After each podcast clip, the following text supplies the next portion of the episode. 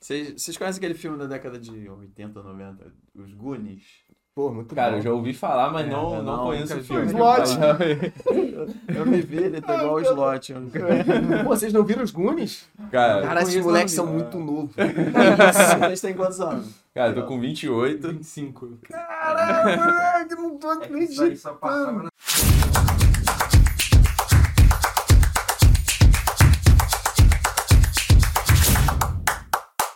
Fala, Tigrada! Bom dia, boa tarde, boa noite! Começa agora o episódio número 53 do Tigrão Cast, o videocast para você que decidiu sair da inércia, quer conquistar sua independência financeira, tem pressa de enriquecer e não tem vergonha disso. Por isso a gente está sempre trocando uma ideia sobre mindset da riqueza, finanças pessoais, investimentos e prosperidade. E de que forma? Seja num bate-papo com convidados especiais ou lendo algum livro maneiro, né?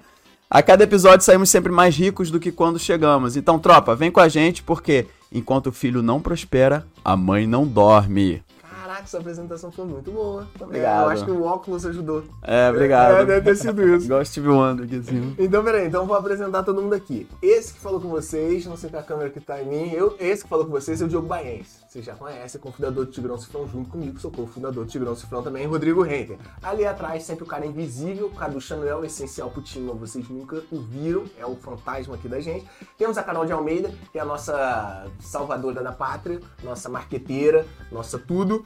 Temos também Dona Maria Elmer, não é isso? Maria Elmer está nos bastidores, vocês não vão ver, vocês vão ouvir a voz dela de vez em quando. E temos aqui na mesa dois brabos, dois brabos assim, cara. A gente está muito contente, porque aqui no Tigão Cifrão a gente sempre fala de investimento, de riqueza, prosperidade, esse papo todo. E um dos, do- dos pilares essenciais, assim, para o cara conseguir uma abastança financeira hoje em dia é investimento e, mais precisamente, renda variável, né? Então temos aqui na mesa quem? Eu vou falar aqui, ô Kelton, aí você vê se eu tô falando certo. Beleza. Kelton Vieira, que também é conhecido como o Brabo da Renda Variável, ele por formação é economista e hoje ocupa a posição de operador de mesa de renda variável da Petrópolis Invest, onde também faz parte do quadro de sócios. É isso, Rodrigo. Então, Certinho. beleza. E você traz um monte de siglas que depois você vai explicar, que é CPA10, CEA, Ancor, G20 e é Tier 1 ou Tier 1? Tier 1. Tier 1. Tiram. Tá, depois você me fala disso aqui. E aí Tier eu queria só que você me dissesse, ô Kelton, se pra ser operador de mesa de renda variável tem que usar esse coletinho. É, é o uniforme. É quase um uniforme, o coletinho é quase um uniforme pra gente. Mas não é necessário usar o coletinho pra ser um operador de renda variável, não. Tá bom, muito bem-vindo, cara. A gente tá felizão de você ter vindo, realmente. Pô, obrigado, Rodrigo. Obrigado. Tá sendo um prazer enorme estar aqui com vocês, trocar essa ideia aqui. Vai ser bem interessante aí pra agregar pra gente. E, e, poxa, a gente te chamou, cara, porque você tem a fama de tornar o universo muito complicado num palavreado simples. Né? Sabe que aquele vovozinho Legal. de 80 anos senta pra conversar contigo e sai da conversa não quer entendendo o que, que são ações, bolsa e tudo mais. tal. Importante. isso. É, a gente vai querer muito essa tua, essa tua habilidade hoje em prática. Boa, boa. Vamos lá, vamos trocar essa ideia Beleza? assim. E o, temos outro cara, porque o Kelton veio sozinho. É tipo o Batman e Robin hoje. Ele trouxe É. o Luiz Guingo. Aí. Luiz Guingo, que popularmente chamado como o mito dos fundos imobiliários. Ele é formado em administração, trabalha também como operador de mesa de renda variável e head de fundos imobiliários Isso. da Petrópolis Invest também. E tu é sócio também? Só isso também. Sócio também, a gente tá falando só com os bravos e também veio aqui com um monte de siglas, Ancor, G20, depois vocês explicam isso. E aí, ô, Luiz, muito bem-vindo. Obrigado. Prazer estar aqui com vocês. Eu não sabia que menores de idade poderiam ser operadores de renda variável.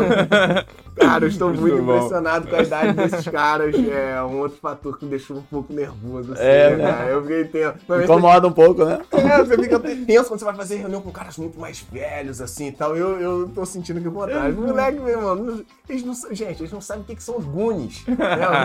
O clássico ali da década de 90. Então vamos lá, beleza. Diogo, a gente vai falar sobre o que hoje? Hoje vamos falar sobre o que a gente não sabemos ainda o nome do episódio.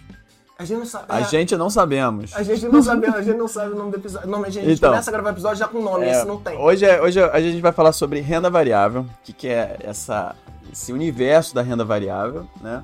E a gente pensou em vários nomes e falou, não, vamos fazer o seguinte, vamos tocar o videocast, vamos conversar e no final a gente vai achar um nome legal. Do dependendo do que sair daqui, a gente vai...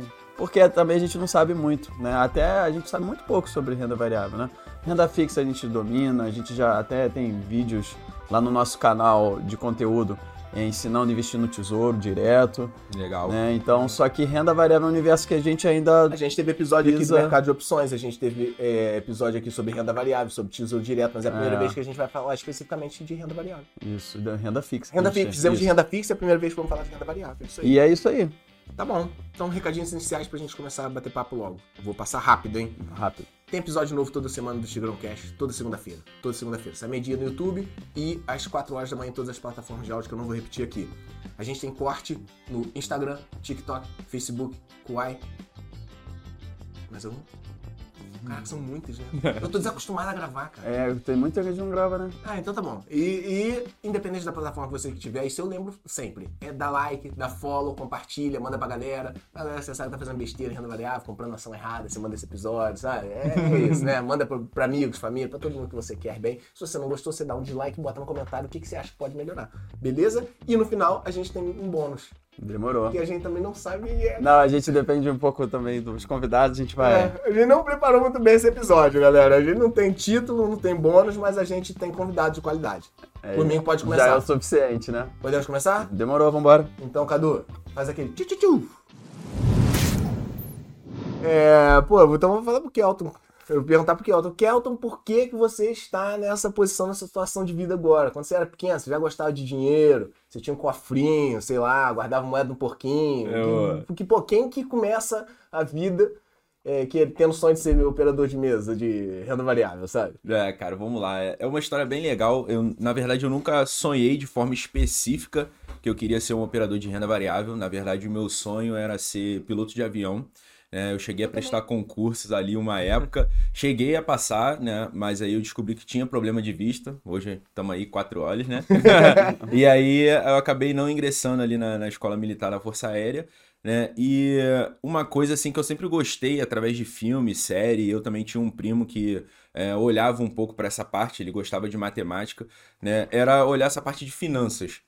E era uma coisa assim que a princípio gerava um, um interesse ali um pouco superficial para mim, né? Mas eu não olhava com tanto detalhe, né? E aí, dado um histórico de família também, uma falta de educação financeira e tudo mais, eu fui crescendo ali, galgando meu caminho, estudando e fui me interessando um pouco mais por essa área, né? Até que eu ingressei na faculdade de economia e aí dentro da faculdade eu podia basicamente trilhar dois caminhos, né? Eu poderia ir para o meio acadêmico, que não me agradava muito, ou eu poderia vir trabalhar no mercado, né? Então eu fui Economia- Perdão, economia tu estudou onde? na rural, na rural no campus de Três Rios. Tá. né? E aí, nesse ponto ali, né, enquanto eu tava galgando, e descobrindo o que, que eu queria dentro da faculdade, nos primeiros períodos, né, eu fui vendo que eu, eu tinha uma predisposição aí pro mercado. Eu já gostava mais disso, né, teve essa influência do meu primo ali e tudo mais. Então, eu fui trilhando a minha faculdade para esse mundo. Né? Apesar da minha faculdade ter uma predisposição maior para os alunos ali irem mais pro meio acadêmico, é, bem próximo dos professores, conversando, eu consegui trilhar um caminho ali para fazer uma formação mais voltada para o mercado financeiro. Né? E dentro ali eu fui descobrindo um mundo de coisa, cara. Eu descobri assim as certificações financeiras, quais áreas eu poderia atuar. Então eu fui escolhendo, selecionando o que, que fazia sentido para mim e fui trilhando esse caminho até estar hoje como operador de mesa ali da Petrópolis Invest. Porque fazendo a faculdade que você fez, se não me engano, tu pode atuar assim, em- é, são muitas, é, muitas é, posições diferentes, né? Muitos cargos diferentes, muitas Exato. carreiras diferentes, né? Exatamente. E tinha uma coisa que eu gostava de, de, assim, pensar e brincar com os meus professores, que eu falava assim, mestre, o que, que um economista faz? E aí o cara nunca tinha uma resposta exata pra mim, sabe? Ele fala assim, porra, bicho, você pode trabalhar com um monte de coisa, Ser cara. professor Você aqui." pode ser professor. É, ele falava, você, pô, você pode ser professor, você pode trazer uma tese pra sociedade econômica, pô, você pode trabalhar num grande banco, você pode tentar prever modelos de análise. Eu falei, caraca, pô, o economista faz isso tudo. Ele, cara, o economista pode trabalhar em muitas áreas, né? E aí, conforme eu ia tentando pesquisar sozinho também, eu via que, de fato, né, a profissão de economista em si, cara, é uma coisa muito abrangente. Então, você meio que tem que ir reduzindo os seus focos, né? Se, se, e se especializando, né, em algumas áreas. Então, no meu caso, eu gostei mais de ir para essa parte de mercado. Mas eu tenho alguns companheiros, por exemplo, que quiseram ir para a área de indústria e hoje o cara, Sim. pô, trabalha na parte financeira ali da própria indústria, outros foram, foram para a parte ali de querer fazer mestrado, doutorado, querer traçar uma tese ali, né, e trazer alguma coisa em benefício para a sociedade. Sim. Então é, um- é uma profissão muito gama, é uma, que, uma área muito assim ampla mesmo e que você pode olhar e escolher para qual caminho você quer seguir, entendeu? E suponho que o Kelton escolheu aqui talvez seja a posição mais bem paga de toda essa vasta gama, cara. Porque imagina um professor e, e Depende, eu... você pode ser presidente do BRICS. verdade, verdade. Ah, mas não precisa ser economista, né? Mas, mas pode ser também, né?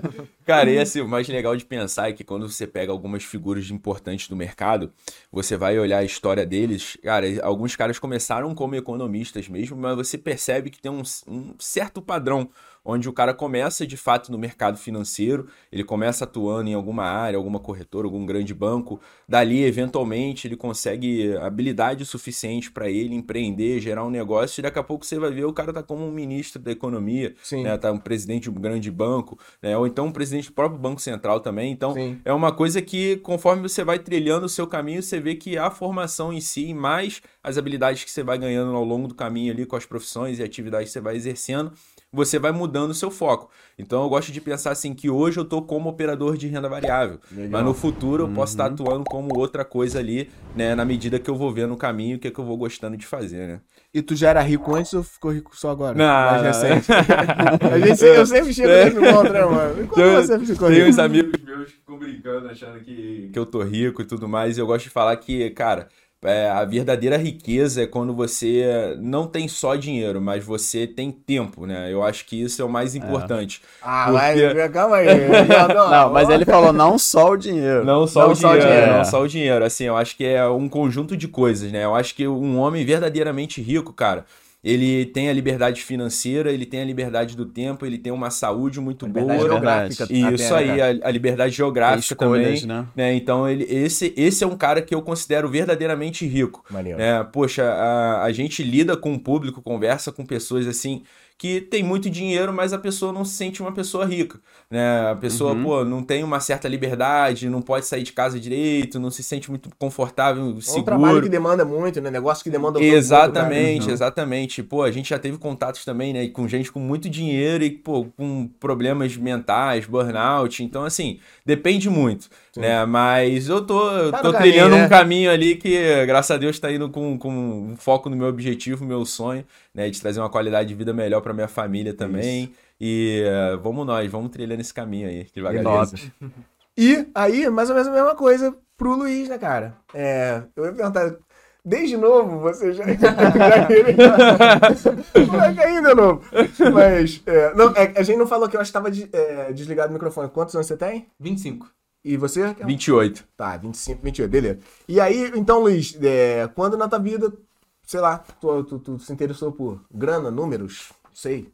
É assim, desde novo, criancinha mesmo, eu já queria arrumar formas de ganhar dinheiro. Até de maneiras mais aleatórias possíveis, né? Eu cresci junto com um primo ali, que era regular a idade, a gente né, brincava junto. A gente já tentou fazer de tudo pra ganhar dinheiro criança. Vender jogo de PS2, vender chá de boldo. A gente já fez Maneiro, muita coisa maneiro. aleatória pra ganhar dinheiro.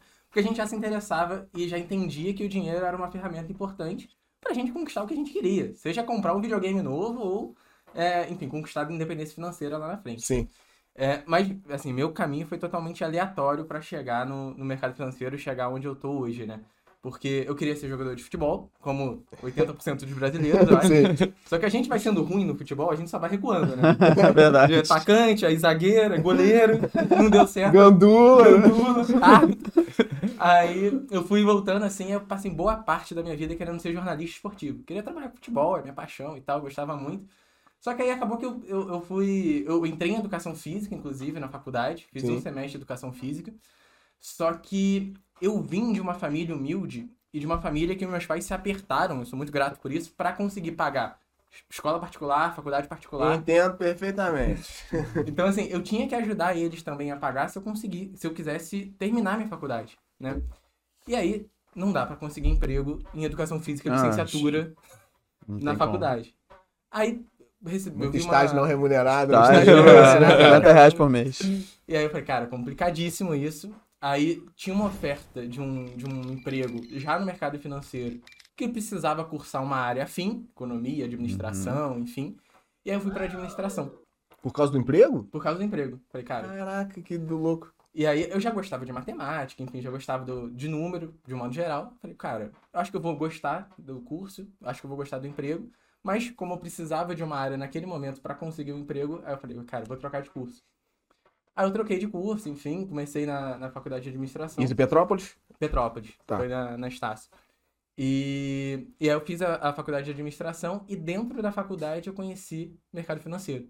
Né? Então, é, matéria de Recente assim, então, né, na tua vida, né? Não, não é uma coisa que vem lá da infância tu querer fazer isso. Exatamente, foi muito recente. E minha trajetória profissional é muito aleatória. Assim, trabalhei em farmácia, em curso profissionalizante, aqueles caras chatos que fazia pesquisa na rua. parava- Ah, o Rodrigo já lá.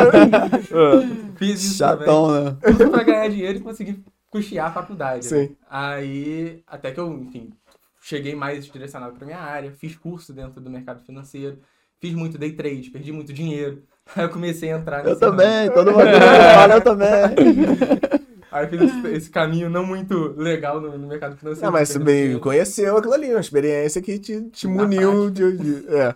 E aí, e aí, assim, eu fui direcionando pra esse caminho, né? E depois de um tempo dando certo já no day trade, comecei a dar aula é, num- numa outra empresa, numa outra corretora aqui em Petrópolis também. Sim. E aí, seis meses depois, eu conheci a Petrópolis Invest, fiz ali o processo seletivo e cheguei aqui no, como, como operador de renda variável. E Muito aí, bom. pô, vocês estão falando aí, é, estudaram, a gente falou de faculdade agora, mas aquelas siglas lá, é, CPA 10, Ancor, G20 e tal, isso são tipo provas, assim, que você- você faz em determinado Sim. momento da tua carreira pra, é, pra ter uma... Certificação. É, eu ia falar um outro nome. Pra- é, pra te dar uma carteirinha que te permite fazer determinada Exato. coisa. Ah, é, exato. Existem Habilitação. é né? tipo um CREA, né, pro... pro- Isso, sei lá. É, isso, isso. Tipo uma prova de OAB, assim, né, pra Isso, galera isso aí. entender. Existem quase dois tipos de certificação dentro do mercado financeiro. Existem aquelas que são opcionais, que vão te dar um título a mais, uma alcunha que pode te permitir chegar mais longe. Uhum. Existem aquelas obrigatórias. Para você trabalhar, por exemplo, num escritório de agente autônomo de investimentos, que é o que a gente trabalha, Sim, você precisa obrigatoriamente ter Ancor. Você entendi. Precisa fazer essa prova, ter essa carteirinha para conseguir entrar. No banco, aí o Kelton até pode explorar mais que ele já teve essa experiência, aí é CPA 10, CPA 20, CEA, para conseguir desenvolver ali dentro. E, assim, é, é até legal trazer esse tema das certificações, porque isso é muito importante para Brasil hoje. Né? O que, que a gente lida muito aí na nossa profissão e que a gente vê assim e a gente trata como um desserviço, né? É, o brasileiro, às vezes, gosta muito de tirar vantagem de pessoas que não têm muito certo conhecimento. Então, o que hoje aparece de algumas pessoas é, uns charlatões, né? Dizendo, não, pô, eu sou planejador financeiro, eu faço aqui os planos da sua finança, investe comigo, e a pessoa que não tem um certo conhecimento acaba caindo num esquema de Ponzi, né? Que o pessoal hoje chama muito de pirâmide, Pirâmide. financeira, né? Então, essas certificações elas trazem ali para pro, pro prof- profissional, né, cara, uma carta de habilitação dizendo, olha, esse cara, ele tá regulado aqui com o governo, ele fez a prova, então ele de fato pode atuar nisso que ele tá falando, Sim. né? Então hoje o que eu vejo muitas vezes na internet, assim, eu fico dando risada falando, cara, se eu quiser eu posso denunciar esse cara aqui e ele tá lascado. Tem muitas pessoas que colocam ali, né, no Instagram, na rede social, enfim, é, pô, sou planejador financeiro. Aí eu posso pedir para ele, falar, cara, então cadê sua certificação CFP? Sim. Né? É como um médico é- atuar Exatamente, a- exatamente. Exatamente. É, então as certificações elas são importantes na hora ali de um cliente ou uma pessoa que precisa de uma ajuda financeira, né? Ela saber como procurar o profissional e saber se de fato aquele cara é um profissional que atua na área ou não, né? E aí voltando um pouco é, na- no mérito ali da- das certificações de CPA, para quando a pessoa quer trabalhar em banco, agência, né, as certificações hoje que são mais pedidas são o CPA 10 ou CPA 20. né? Na época o CPA 10 era uma base, hoje a régua já subiu um pouquinho mais, né? tem Sim. muito mais pessoas se interessando pelo mercado financeiro, então ah, tá mais ou menos ali no CPA 20. Então a pessoa que quer trabalhar em agência, tirando essas duas certificações, ele já consegue fazer é, um ingresso ali para trabalhar numa agência bancária, né? E aí ele pode ser ou um caixa ou um gerente comercial, Sim. enfim, ele vai lidar com o público e vai ter essa habilitação ali.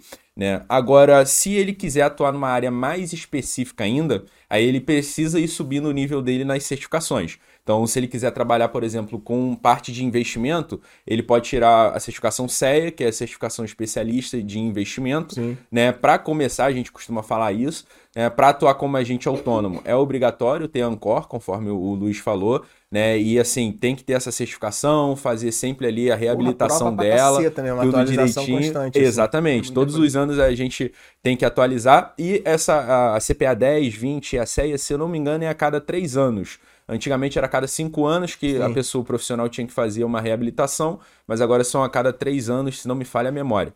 E aí depois entra algumas mais específicas, tá? É quase uma sopa de letrinha, mas, por exemplo, se a pessoa quiser atuar como um analista de valores imobiliários, né, que é o caso aqueles caras que ficam, pô, tal ação é posição de compra com preço tal. Esse cara que faz essa análise da empresa, né, ele precisa ter uma certificação chamada CNPI, né? E aí ele Sim. vai atuar como analista financeiro. Se ele quiser ser um planejador financeiro, né, ele vai atuar com a certificação CFP e tem algumas outras mais específicas ainda, que no caso para ser gestor de fundo, é, esses fundos que a gente conhece no mercado, pô, esse cara tem que ter um CGA.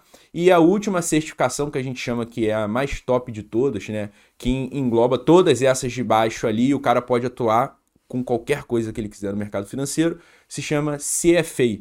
É uma certificação assim de um nível bem elevado. Imagino. São três etapas, se eu não me engano, para fazer essa certificação. A prova é em inglês, você está concorrendo com o mundo inteiro para tirar essa certificação. Então, a pessoa que é certificada com CFA, basicamente ele está habilitado a atuar como qualquer, vamos dizer assim, qualquer coisa no mercado financeiro, ele pode atuar como gestor, analista, né? E ele pode fazer isso dentro do Brasil e fora também. É uma certificação que engloba o mundo como um todo. Sim. Então, essas são as certificações ali. É até legal porque tem algumas pessoas que às vezes vai trocar uma ideia comigo e fala, pô, cara, eu queria fazer tal coisa, o que, que eu faço, o que, que eu tenho que estudar? E aí eu sempre dou o rumo da certificação, Sim. que pra mim é, foi um- uma subida de degrau muito rápido que, que essas certificações me trouxeram, né? Eu tenho um amigo que ele, ele comenta comigo até, é, vou citar o nome dele aqui, Ítalo Arcanjo. Ele é um cara que me ajudou muito e ele sempre comentava comigo, cara, certificação ela vai te abrir portas. Pô, então Imagino. tira a certificação lá que você vai chegar bem na entrevista e tudo mais, vai te abrir portas. Mas depois você tem que continuar estudando, galgando ali o teu estudo, Pode porque perder essa, essa certificação se Exatamente. você não mantiver na- nas, tuas- nas provas recorrentes sim, ali, né? Sim, então ele, ele fala, cara, quer, quer, quer atuar no mercado, quer certificação, e aí ele, pô, ele falando, pô, se quiser atuar aqui, faz essa, se quiser atuar na, na outra área, faz outra coisa. Então ele é um cara que me ajudou muito e assim, eu tento passar isso para as outras pessoas também que hoje em dia me procuram para saber o que estudar e como ingressar no mercado financeiro. Quem é que emite essas eh, certificações nacionais? É CVM, Ambima? Ambima, Am- CVM. Planejar? Depende. alguns órgãos reguladores. Isso. Eu acho que é Aí, legal falar dessa sopa de letrinhas, porque assim, existe um órgão regulador olhando para esses profissionais. Sim. Se a gente Aham. fizer alguma besteira, se a gente descumprir alguma lei, cara, a gente vai ser punido com suspensão, Certo. com revogação e tudo mais. Sim. Então tem muita gente na internet, às vezes, como o Kelton comentou aqui, é, presta algum serviço, pô, irregular, e que o cara tenta fazer tudo. Repara que tem cada certificação, tem um profissional que faz uma coisa específica. Sim. Uhum. A gente não dá recomendação de ação, mas tem um cara que tem CNPI que dá, que a gente pega a recomendação dele e passa pro cliente. Sim. Hum. Tem gente que vai na internet ali, não tem nada da recomendação de Você tá ação. falando, é tipo aquele cara que tá passando as dietas na internet e o cara não é nutricionista, Isso, não, não, não é é, nutrólogo e, e acaba pisando na área de outro profissional que, É, que, que tem aquela habilitação, né? Exatamente. Então, assim, tem que tomar muito cuidado. Na internet, às vezes, é até engraçado que, assim, é, é obrigatório, a CVM fica de olho mesmo nos caras que dão recomendação de ação. Mas os caras fazem algumas publicações no limite da recomendação. Eu falo, ah, Ah. não, ó, gente, isso não é recomendação, não, mas eu tô comprando 300 mil da ação X, tá? O cara que é. O cliente que vê ali ele como referência, como autoridade. Já vai, já vai. já vai comprar. entra. Então, assim, é, é- é irresponsável demais até. Tem algumas publicações que, que mostram, inclusive, alguns ativos que a gente que tá mais por dentro sabe que tem um risco danado e o cara tá falando, não, mas paga 2% de dividendo ao mês, esse fundo imobiliário. Sim. Mas não é recomendação. é. Então, é, é, é um, é um caminho muito perigoso que o pessoal que tá entrando agora no mundo de investimentos tem que tomar cuidado. Tem que ter esse filtro para não confiar 100% em pessoas ali na internet Isso é que não muito tem importante. A internet ela não tem muita É. barreira, né, cara? A gente Não pode tem. falar o que quiser. Você, você tem alguma barreira pra publicar um livro, pra tirar uma certificação, pra pra tirar um diploma, mas a internet não tem barreira, né? Já Não chega tem. e fala. E, cara, uma coisa que eu reparei bastante, assim, eu, eu tava até já atuando no mercado financeiro, né? É, no último bull market que a gente chama, que foi ali mais ou menos no prazo de 2017, 18, 19, né? Ia continuar 20, eu acho, se não fosse a pandemia. O que, que a gente reparou muito, cara? É, a CVM não estava preparada ainda para esse mundo digital muito forte. E aí, o que, que a gente estava começando a perceber? Foi justamente o que o Luiz trouxe aqui brincando com a gente. Chegava um cara muito grande na, na- na internet, falava assim, pô, ação tal, pô, a empresa é isso, só falava os louros né? E aí fala, não é uma recomendação, só tô aqui estudando a empresa. Sim. Cara, isso às vezes poderia configurar manipulação de mercado. Por quê? Hum. Cara, o público daquele cara é muito grande se ele já tem uma posição montada naquele papel, ele já tem um dinheiro comprado naquelas ações, e ele fala aquilo pro público inteiro, cara, se parte daquele público compra todo mundo ali nos próximos dias, cara, aquele papel poderia subir muito, aquele cara ia ganhar dinheiro, Sim. ia vender lá em cima, e o público que entrou é isso que ia ficar para trás, cara. né? Então, é uma coisa assim que na época a gente ficava um pouco assim chateado, né? É a nossa profissão, a gente gosta Sim. de ver as coisas funcionando muito bem, mas é, é isso. Então, assim, assim, pô, tem que ter muita diligência ali, né? Eu acho que as certificações traz um pouco disso, dessa responsabilidade. Eu acho que a pessoa que é certificada, ela sabe o que que pode, o que que não pode, claro. pô, o que que é, é algo ruim que está infringindo a lei, né? E, sobretudo, ética. Essas certificações ensinam muito sobre ética. Todas as certificações que eu estudei tinham um capítulozinho de ética falando ali. Sim. E é super importante isso. E hoje em dia na internet a gente não vê tanto essas coisas, né? Então, acho que a CVM está trabalhando muito bem, veio, veio evoluindo bastante para conter um pouco dessa movimentação. Eu acho que, que vale ressaltar isso aí também na, nesse nosso bate-papo. É, Mara. Tem, até aproveitando esse gancho, tem o, o, os filhos da alta, né? Que a gente brinca. Você comentou hum. de bull market. O que, que é os filhos da alta? É o cara que no momento de alta do mercado, que tá até começando a acontecer de novo, a carteira dele tá voando. Não, eu sou analista, eu sou expert e tal, minha carteira tá voando. Tem que tomar cuidado com esse cara. Porque nos cenários de alta, tudo que tu compra Quase sobe. todo mundo vai ter uma subidinha. Exatamente. Exatamente. E aí o cara se sente o analista enquanto o mercado tá de alta. Então tem que tomar muito cuidado. Tem até um livro do, se não me engano, do Taleb, chamado Iludidos pelo Acaso. Pô, maneiro o título. Maneiro. Iludidos pelo Acaso, que aí fala exatamente sobre isso. O, o, às vezes é o acaso que tá fazendo o cara performar muito bem, uhum. só que ele aproveita aquele cenário para vender curso, para conseguir audiência, para se achar o analista de mercado e acaba iludindo também o telespectador ali dele, né? Sim. E Peraí, agora eu tenho que falar um negócio de você sincero, né? Todo programa tem que ter alguém burro pra fazer as perguntas mais idiotas. e nesse programa, mais uma vez, você e eu, né? Então a gente falou aqui, beleza, saber mais ou menos da história de vocês, piloto de avião, fez pesquisa na rua, pagar faculdade, certificações, pra... agora são sócios de um. É... Como, como se chama? A Petrópolis Invest seria o quê? Um, um escritório, de assessoria. Um escritório de assessoria. Tá. E aí, eu, eu chego lá, não sei nada. Eu quero ser cliente de vocês. Aí se eu pergunto assim para vocês, ó, deixa eu ver até como eu escrevi. É, me explique em poucas palavras o que é o mercado de renda variável. Sabe, não é para rir. Eu sei que é a base da base, mas tem gente que tá ouvindo e fala, pô, gostei desses rapazes, legal a história deles, mas o que, que é esse negócio de renda variável que eles trabalham? O que que configura a renda variável? O que, o, o que, que forma? O que que tá no cardápio de renda variável, sabe? É, que que se... E aí vem aquele talento de vocês pegar um mundo muito complicado e botar em palavras simples. O que, que vocês explicariam pra pessoa que não tem nem noção é o que, que é o mercado de renda variável. Acho que a gente tá acostumado até com pergunta na família, né? Filho, se eu botar mil ah. reais na Vale... é, é, Isso é claro. Comum. Os primos, então, e aí, qual é a aproximação que vai subir muito? É. Falo, não é assim, Até a galera cara. da família, né? alguém já pergunta pra vocês assim, não, filho, pô, legal lá que você é sócio lá agora, mas, mas você trabalha mesmo com o quê, né? é bem palpável, assim, pra galera Sim. normal, né? Minha mãe até hoje fala, nem sei direito o que, que ele faz. Ele é. fala na renda. Ele trabalha num escritório muito bonito, né? Ele vem com as roupas muito legal. Mas acho que assim, renda variável. É, a gente tem que explicar primeiro é, a diferença, eu acho que de renda fixa para renda variável. Porque muitos clientes que chegam às vezes confundem mesmo, até por é, não ter contato com esse mercado, a, a diferença de um para outro. Sim. No caso, por exemplo, da renda fixa, normalmente você empresta dinheiro para um banco, para uma empresa, para o governo e recebe através de juros né, o rendimento que você vai a ter no um pouco período. a mais, né? Do que Sim, um pouco a mais. Isso aí. A vantagem que tem prestado. A renda variável, normalmente, você é sócio, né? Você é acionista de uma empresa ou cotista, por exemplo, de um fundo imobiliário. Uhum. O universo de, de renda variável pega ações, fundos imobiliários, os fundos de índice, que o Kelto comentou aqui antes da gravação do investidor de bom senso, que fala dos ETFs, por exemplo, que nada mais é do que um grupo de ações, uhum. né, ali dentro. E também pega os derivativos, que aí tem um caráter ou mais especulativo ou mais de proteção, mas que envolve também, são, são títulos que derivam dos, dos ativos de renda variável. Né? Beleza. Então, na renda variável, é um meio de você conseguir, através de é, empresas ou imóveis e tudo mais, investir num determinado fração daquela empresa E quando, quando aquela empresa vai evoluindo, vai se valorizando, você tem um retorno financeiro através daquele, daquele teu dinheiro que você investiu. Esse retorno financeiro pode ser de duas formas: ganho de capital ou dividendo. Né? Ou seja, você comprou por 10 e vendeu por 12 porque a empresa valorizou, a empresa gerou receita, a empresa Sim. cresceu, ou a empresa recebeu aquele lucro e distribuiu parte Te daquele deu um lucro. pedacinho sem, vo- sem você vender, você ganhou alguma coisinha. Exatamente. Exatamente. Então você recebe os famosos dividendos. Existem essas duas formas.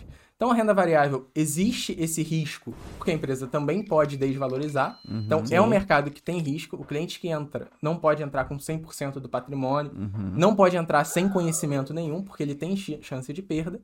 Mas também é um mercado que, com conhecimento, com paciência, escolhendo bem os ativos e tendo esse controle, você consegue um ganho muito acima da renda fixa no longo prazo. A gente costuma brincar que o longo prazo joga a favor dos ativos de risco. Porque Porra, É, isso é adorei, verdade. adorei Esse- essa frase, vou copiar. Então, a renda variável te traz esse retorno adicional, claro, para quem conseguir ter esse gerenciamento de risco e essa boa seleção dos ativos. A gente tem um vídeo no nosso canal de conteúdo que o título é Como ganhar mil reais por mês com renda passiva. Né? O mil reais é, pode, a gente muda, pode mudar esse valor, é só para ilustrar. Mas a gente fez uma planilha e para a gente ter mil reais de rendimento real, né, tirando a inflação, é, por mês, a gente precisa de um montante lá na frente. E aí, para chegar nesse montante, a gente sugere que o investimento seja feito em renda variável, porque o longo prazo vai render mais do que uma renda fixa, Sim, né? Sim. Apesar de num mês você perder, no outro não ganhar tanto, no final do longo prazo você eh, rende isso a renda variável vai render mais do que a renda fixa, né? Exatamente. E assim, na, na essência, o Luiz explicou muito bem a renda variável. Eu gosto de brincar com, com alguns clientes também, ou até amigos, que eu falo que a renda variável é um caminho para você empreender através de terceiros. Porque quando você olha para uma ação, Nossa, muita gente é, olha muito pro quê, né? O cara já entra ali e vem através dos filmes, né? Geralmente filme que traz muito essa imagem. Pô, o cara com pouco, pô, comprou, vendeu, comprou, vendeu, puf, chegou no milhão muito rápido. Isso aí. Cara, É. isso é, isso é ilusão, muita ilusão, tá? É, é possível fazer isso, mas o cara tem que ser um, um profissional, assim, de muita ponta linha. São poucas pessoas que já conseguiram fazer um marco disso, né? Então, o que, que eu gosto de trazer da renda variável quando eu tô ali conversando com um cliente ou no bate-papo com alguns amigos, é, é você empreender através de terceiros mesmo. De que forma? Quando você compra uma ação de uma empresa, você está tomando a decisão de se tornar sócio daquela empresa. Sim. Então, poxa, na hora de escolher, né, a gente tem essa diligência muito grande na nossa mesa. Na hora de escolher um determinado papel, a gente olha muito bem para isso para saber qual é a perspectiva futura da empresa, né? Então a gente, poxa, dá uma olhada em como a empresa é gerida, qual é o nicho de mercado que ela tá, se ela é líder do setor, se ela tem margens positivas. Então a gente olha uma série de coisas, né, para poder estar conseguindo olhar ali e utiliza a recomendação dos analistas também que são certificados para isso, para tomar a decisão e levar aquela sugestão para o cliente. Então a renda variável, quando você olha para ela com esse olhar de eu sou sócio dessa empresa e essa empresa que em 5, 8, 10, 15 anos ela pode triplicar, quadriplicar de tamanho, cara, você fica muito confortável em ver aquela empresa caindo no curto prazo com as ações na bolsa. Entendi. Porque Tu tem uma uma diferença, coisa você mai- enxerga maior. uma coisa muito maior. Né? Às vezes, é, operando para cliente, né, experiência própria, a gente já viu o cliente um pouco com uma decisão emocional.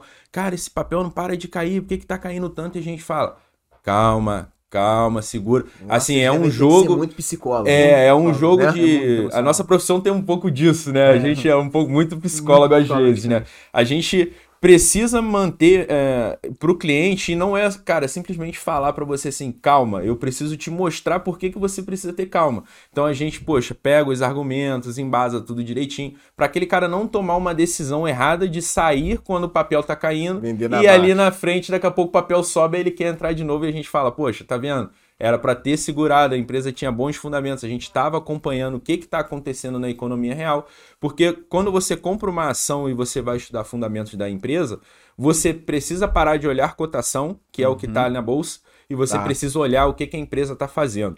É, e esse é um dos critérios, às vezes, que eu uso na minha própria carteira pessoal de como selecionar uma empresa. Poxa, eu preciso entender como aquela empresa ganha dinheiro no mercado que ela está inserido.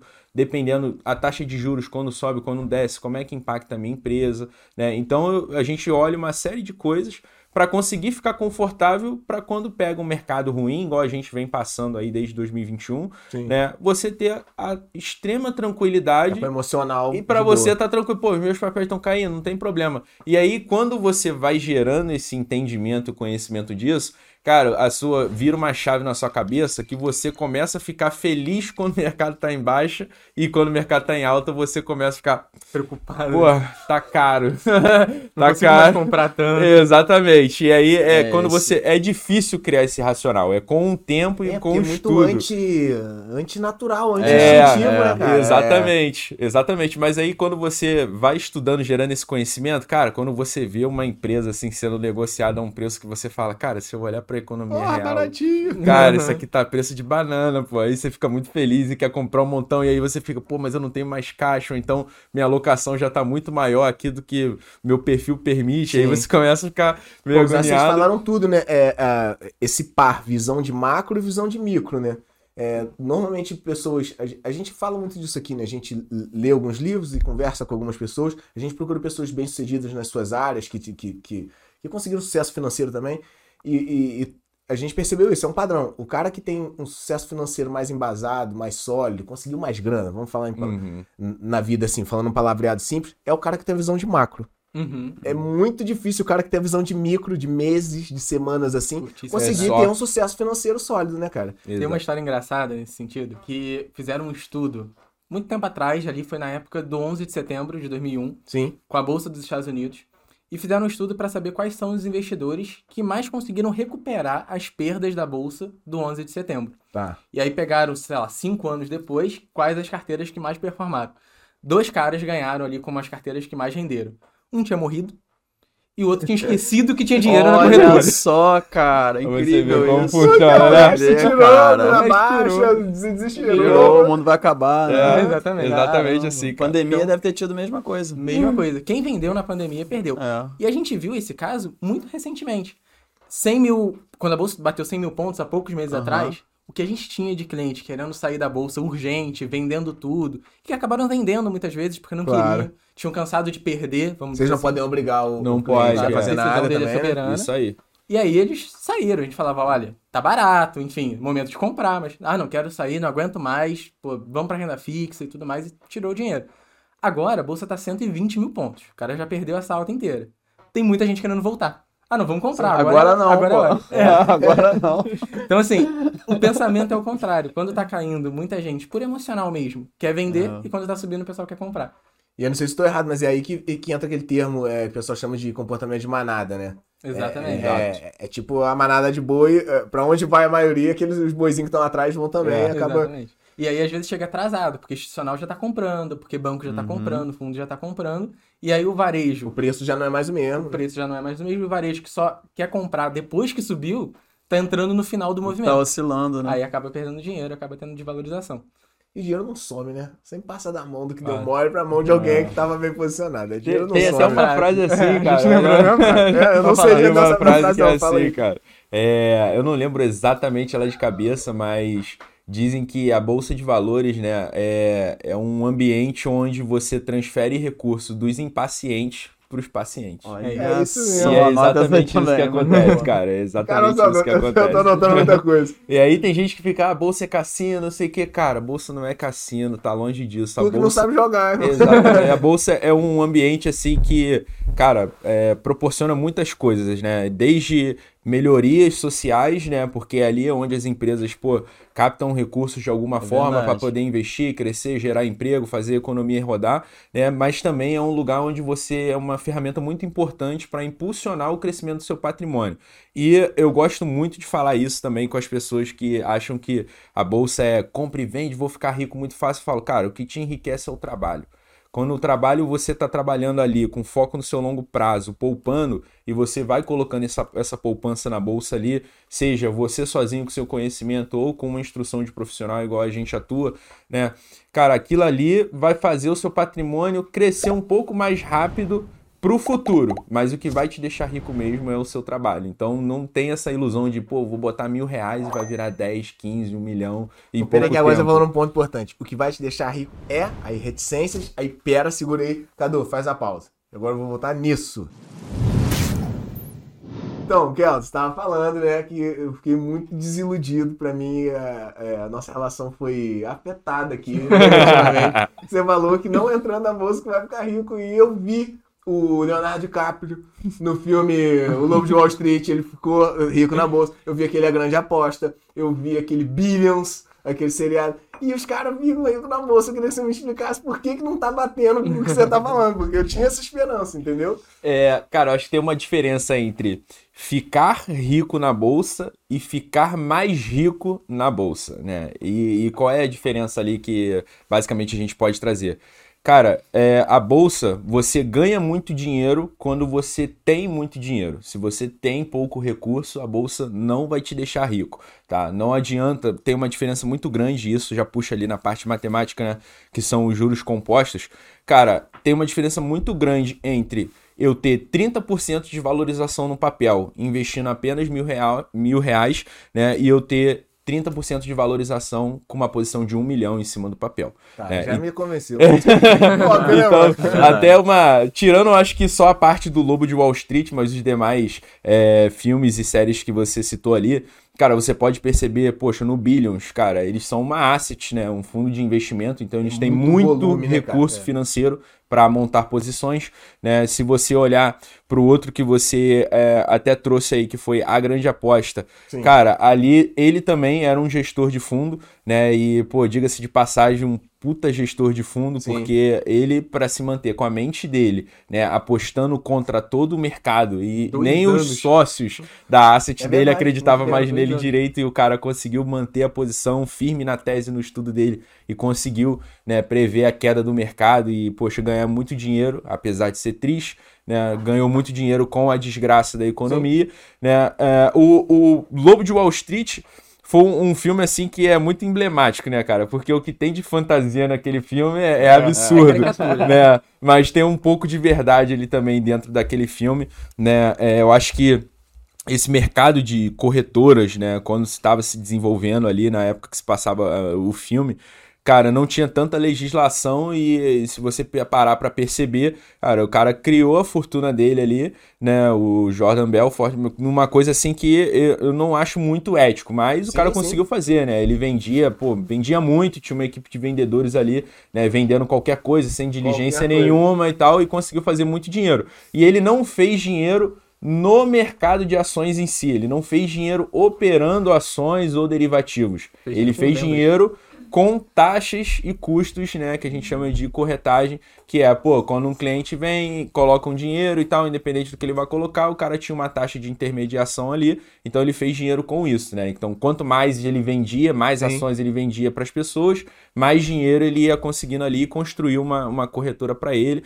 até a ponto de chegar até fazer alguma abertura de capital, né, que no filme se passa lá de uma empresa de sapatos, Sim, né? sim. Então, assim, não foi bem fazendo dinheiro operando na bolsa, né? Mas a gente conhece casos de pessoas que já ficaram milionárias na bolsa, deu uma tacada muito certa e mesmo assim não foi com mil nem 10 mil, né? Foi no mínimo um volume de 500 mil ou 300 mil numa única posição. Mas né? também não foi de um dia pro Porra, outro. não, né? Não foi de um dia pro outro, foi uma construção de resultado com constância. O cara, poxa, perdia, tinha dia que ele perdia, né? Mas com controle de risco, que a gente chama e usa muito na mesa. Né? Então o cara basicamente era, ganhava três, perdia uma. Só que essa uma que ele perdia não roubava o resultado ali da- dos outros ganhos. Então ele foi tendo essa constância e conseguiu construir o patrimônio dele. Mas não é algo trivial de se fazer. Pô, você tá acredito- falando 500 mil numa posição, tu imagina a carteira inteira do cara, né, É, cara? nu- numa posição, numa posição. E assim, tem, a gente conhece também algumas pessoas que eh, entende muito, né, do mercado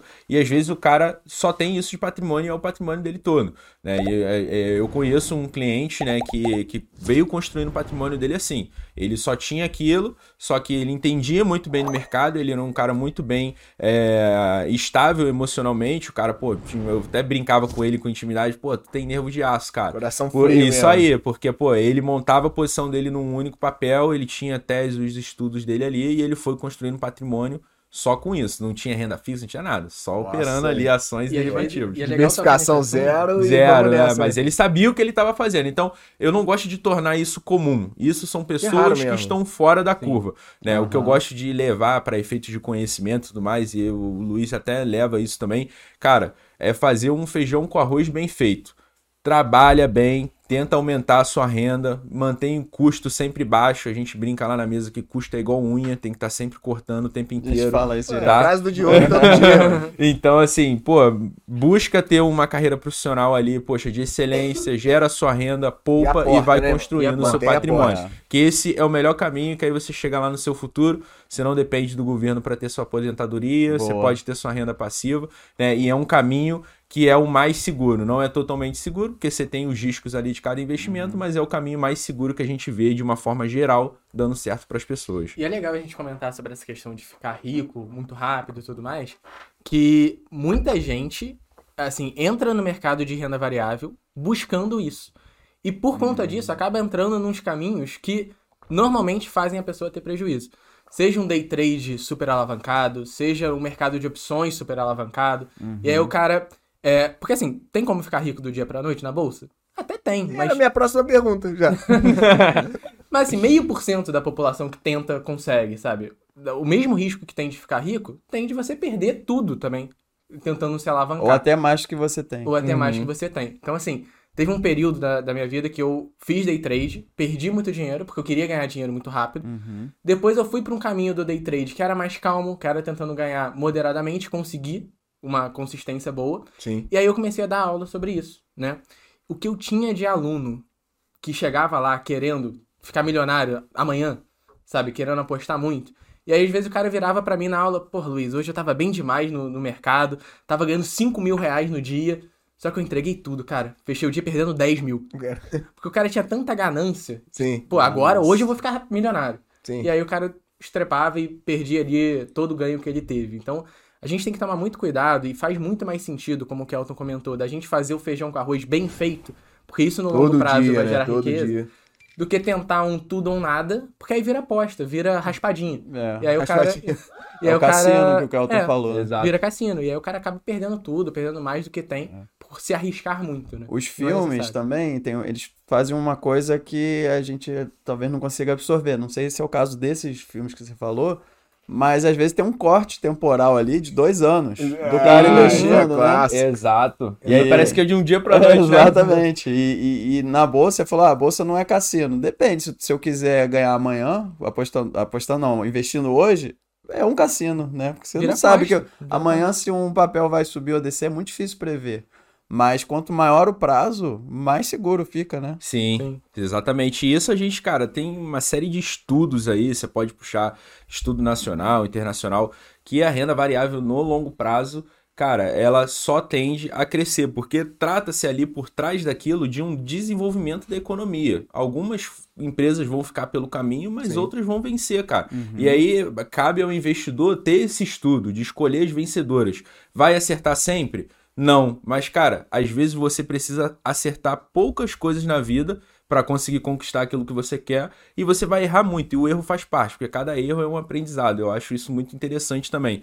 Cara, e assim, o que mais me fascina na renda variável é justamente o que você até trouxe, é essa posição de constância no aporte, né? Então, cara, É. você for estudando direitinho ali, fazendo seu feijão com arroz, mantendo a constância nos seus aportes, cara, os juros compostos no longo prazo não tem como, ele vai trabalhar muito a seu favor. E a renda O- variável é o sim. melhor caminho para isso que a gente O Einstein acredita. fala que os juros compostos são a maior força do universo. É, Né?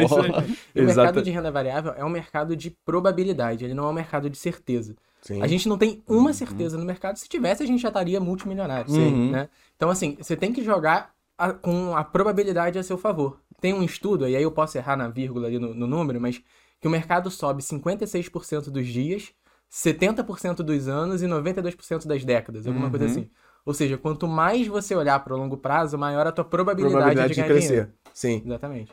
E, é, se não me engano, foi Jorge Soros também que falou, né? É, você pode perder em vários casos, se aqueles poucos casos onde você ganhou, você ganhou montantes é, você acertou bem acertado, Exato, né? é Isso aí. É, falando em outras O dono do mundo, né? Dizem, né? É, exatamente, né? É, dono das sociedades secretas. É. A gente vai convidar ele um dia. É, mas, enfim, é, é, eu entendo isso também porque é, pessoas que eu conheço pessoalmente é, me apresentaram isso fazendo isso na sua carteira de cripto. Não é isso exatamente que a gente está falando agora. Mas ele falou, Rodrigo, eu tenho eu- tem muita probabilidade dessas 10 criptomoedas aqui crescerem. Então coloquei um pouquinho em cada uma dessas 10. Se 9, dessa toda minha probabilidade, 9 descerem, mais uma se destacar, é, já, já consigo um resultado plausível. E aí o cara me mostrou no histórico dele que realmente ele conseguia isso. E aí depois eu fui procurar, vi essa- esse dizer do Jorge Soros. En- Enfim, é uma linha de pensamento que, que faz nexo agora pra mim. É, não sei o que, que vocês pensam em relação a isso, mas você não precisa acertar na maioria das vezes. Só, só precisa que aquela minoria de acertos sejam acertos bem feitos. sejam sabe? significativos. Tem um, um- um estudo dentro das finanças comportamentais que a gente não só estuda para passar nas certificações, mas também a gente é treinado para tentar blindar o cliente disso. E tem um que é específico que fala de aversão à perda. Que o cliente, por termos emocionais, por aspectos emocionais e psicológicos, ele age exatamente o contrário dessa teoria É. o que tá perdendo, ele não aceita perder, e aí ele não zera uma posição que mesmo que possa aumentar o prejuízo dele, mas ele tá com prejuízo, ele não Ele aceita quer deixar perder mais tempo lá pra ver se volta. pra ver se né? volta, e aí subiu um pouquinho, ele quer zerar porque tá com medo de virar prejuízo. Olha só, cara. Então ele vende coisa com 3% de lucro, mas amarga 50% de prejuízo. Exatamente o contrário da, da Incrível. ideia. Difícil isso. fazer milagre, né? E eu li até trazendo esse, esse critério que o Luiz trouxe, né, sobre viés comportamental. Cara, é, eu não lembro se foi exatamente, eu acho que foi nesse livro do Peter Lynch também, que ele fala que quando o cliente faz esse movimento, né, de só vender o que tá ganhando e não sair da- do que é, tá nas perdas, cara, quando ele vai ver a carteira dele só tem erva daninha, só tem empresa ruim e a carteira não Uhum. performa de jeito nenhum, né? E um grande erro também que a gente vê muito assim na, na cabeça ali de alguns clientes, amigos e pessoas no geral é o seguinte, o cara percebe que a ação se desvalorizou 50%, um exemplo. Né? Aí ele acha, pô, se essa ação caiu 50%, se ela subir 50%, eu tô no 0 a 0 Não, cara, não é isso. Tem que subir é 100. juros compostos, cara. Tem então tem que subir é. muito mais do que isso. Então hoje eu vejo né, alguns clientes com aversão a risco perdendo 80% numa empresa e que se eu olhar a perspectiva da empresa, volta, cara, cara. não vai voltar. Aí eu falo, cara, assume o erro, é normal, todo mundo erra. Eu, como profissional, erro também, já fiz escolhas ruins, faço ainda e vou fazer muitas outras. É o que vai me moldando como um bom profissional, né? Porque eu vou aprendendo com os erros. Mas, cara, estopa o erro quanto antes. Né? E aí, essa é uma das maiores lições que a gente tem lá do, do, do Ben Schmall, né? Que é exatamente, cara, Stop uma curto. coisa tá dando problema, é stop curto. A gente traça a ideia, vê que não tá funcionando, stop o quanto antes. Não deixa aquilo empurrando com a barriga, porque aquele erro pode se tornar um erro muito grande a ponto de ser irreversível. Então, stop curto, às vezes, pode fazer sentido. né? E aí eu vou até fazer uma observação aqui também, porque esse termo stop curto é uma coisa que pode ser usado no mercado de trader. Né? Tem gente que não gosta de trabalhar com esse stop curto e tal, mas eu não estou falando de uma maneira técnica. O que eu estou falando aqui de stop curto é o seguinte: Uma cara, viu que. de- de exatamente, exatamente, uma mentalidade. Viu que errou, assume o erro. Poxa, seja humilde, caramba, errei, aonde foi que eu errei, o que que eu não olhei, o que que deu errado, mas, cara, tira é aquilo da diferente do carteira. que a gente conversou há 15 minutos atrás, que é você ter uma empresa que você confia na sua carteira, ela está em momento de baixa. Ah, vou fazer um stop. Não, você Exatamente. confia nela. Confia São nela, dois, dois isso. cenários diferentes. Exatamente. Você sabe que você acertou, mas está no momento de baixa, e o outro você Sim. viu que você errou, sai logo. né? Exato, Tem uma exato. interpretação disso que eu costumo até passar para alguns clientes, que é o seguinte: quando você está comprado numa ação, independente do patamar que ela esteja, se ela esteja subindo ou caindo, você comprou aquela ação todos os dias. É como se você estivesse comprando aquela ação, ou seja, acreditando na tese de investimento todos os dias. Então, às vezes o cliente fala: pô, não vou vender essa ação com 50% de prejuízo, porque aí eu vou realizar o prejuízo. Eu Falo, cara, não, o prejuízo já está realizado, a ação já caiu. A questão é que, se você não vender essa ação de hoje para amanhã, vamos supor que você tenha 20 mil lá, você colocou 40, caiu, caiu para Sim. 20. Cara, você tem 20 mil exposto numa ação que você não acredita. Exposto numa ação só porque você não quer aceitar o seu erro Sim, de tese de investimento. E que tá tudo bem, como o Kelton falou, tá tudo bem aceitar o erro. sim. Então, assim, não existe essa questão, às vezes, de preço médio, que muita gente fala. Existe você estar exposto com volume financeiro numa determinada ação que você acredita ou não. Se ela caiu e você ainda acredita que ela pode recuperar de forma racional, beleza, compra mais. Tem dinheiro, compra mais. Aproveita que tá barato. Exatamente. Agora, se ela caiu, você não acredita mais na ação, o cenário virou, aquela ação não tem mais é, perspectivas positivas, Cara, pega aquele dinheiro e coloca numa outra ação que tem mais chance de recuperar o teu dinheiro inicial. É muito mais fácil é, você conseguir recuperar dessa forma do que Esperar. insistir no erro ali com fé, rezando pra ação voltar e você não realizar esse prejuízo, né? Tem um capítulo né, no Axiomas de Zurique. Se o barco começar a afundar, abandone o barco. Troca de né? barco, é, isso aí. Exatamente. Ele tentar tirar a água, você vai afundar junto com ele. Exato. Aí, a gente, pô, é, esses dias eu fui conversar com mais um velho endinheirado, né? Eu adoro, cara, quando esses caras dão a oportunidade de a gente trocar Sim, ideia com eu eles. E eu gosto. abro o jogo e falo, pô, cara, o senhor chegou ali num lugar muito interessante, gostaria de chegar. Como é que tu fez isso e tal? E aí eu percebi, eu, eu- é, a pergunta é pra ver se vocês notam isso com os clientes de vocês. Imagina que vocês tenham clientes de idades avançadas, com um grande patrimônio financeiro e tal, e aí vai falar de investimento com vocês. Eu percebi que a maioria dos velhos tem aversão a mercado financeiro. E eles estão acostumados com o quê? Imóvel. Comprar imóvel para alugar, comprar terreno para valorizar, lotear e vender. Uhum, É, sim. compra o terreno vazio, constrói as kitnet, vende ou aluga. É, revender material de construção, cabeça de gado, carro. é, e aí eles falam, pô, outro dia ele ainda me sacaneou, esse, esse, esse senhor. Oi, Rodrigo, esses investimentos que tu fala aí, rende o quê? 2% no mês, meu? Eu falei, não, por quê? Ele falou, meu irmão, comprei um apartamento, 600 e poucos mil, botei mais 100 mil de obra, virou 700 e poucos mil, vendi por um milhão e pouco. Qual o investimento que faz isso? Então, é, é- a minha pergunta, ilustrando com essa história, é: vocês pegam muito desses caras de cabeça é, tradicional, não digo nem que, que eles estão errados, pô, Aham, eles aham. construíram todo um império Sim. dessa forma. Como é, que você, como é que vocês conversam com esse cara que tá acostumado a comprar e vender, né? Terreno, carro e tudo mais, e, e vocês têm que agora falar de ETFs, PDRs, é, índices e tal. Como é, como é que funciona essa conversa, cara? É, eu acho que é cultural até. E assim, é cultural principalmente no Brasil. A gente vem de uma cultura que não tem educação financeira nas escolas É. e que 2,5% da população tem um CPF registrado na bolsa. São 5 milhões de pessoas só no universo de 210 milhões de brasileiros. Isso porque já vem crescendo há muito tempo. Já vem crescendo É. há muito tempo. Nos Estados Unidos é 65% da Nossa, população. É muito diferente. É muito diferente, é cultural demais Caraca, é, essa questão do Brasil de imóveis e tudo mais. Então, assim, beleza, eles construíram o patrimônio com imóveis e o que a gente tenta passar, primeiro são duas coisas.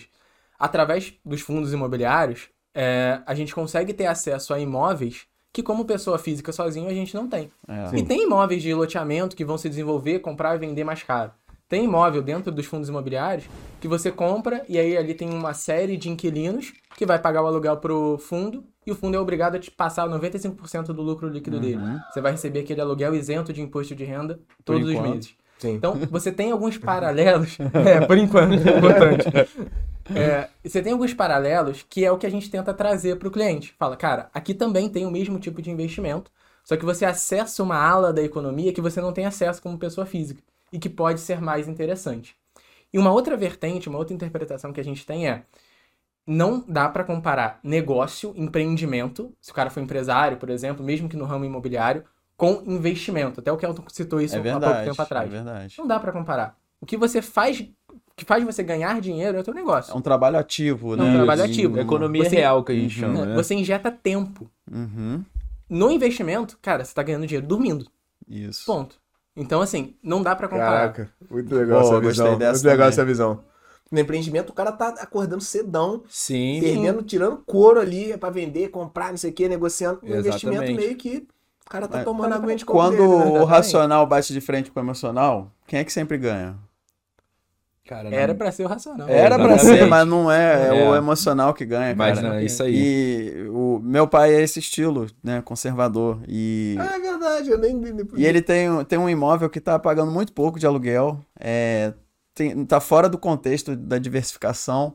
E eu tô levando um tempo pra convencer ele pra vender. Mas, ah, não, mas pô, vou vender, vou botar no mercado financeiro, meu dinheiro vai sumir. É. Aí eu falei, não, mas tem os fundos imobiliários, expliquei como é que é. Mas aí ele falou, ah, mas é diferente, eu não, sabe. Aí eu, tá, mas o que, tá que vendo, garante né? que você é dono desse imóvel aqui? Não, tem a escritura. E escritura é o quê? É um papel. Né? Então é a mesma coisa, só que é, é difícil, realmente. Leve lá pra tomar café com quem É, ele passou, ele passou também pelo, pelo Collor, né? Com aquele problema. Sim, Isso traumatizou muita gente, né? Que tu tá com o dinheiro sumiu. lá e agora o dinheiro não é mais teu, né? Então eu- é, é, é compreensível essa situação, mas Exatamente. A o gente- racional não, não ganha, cara. A gente acaba entendendo um pouco né, o comportamento e a resposta que algumas pessoas dão com base nisso.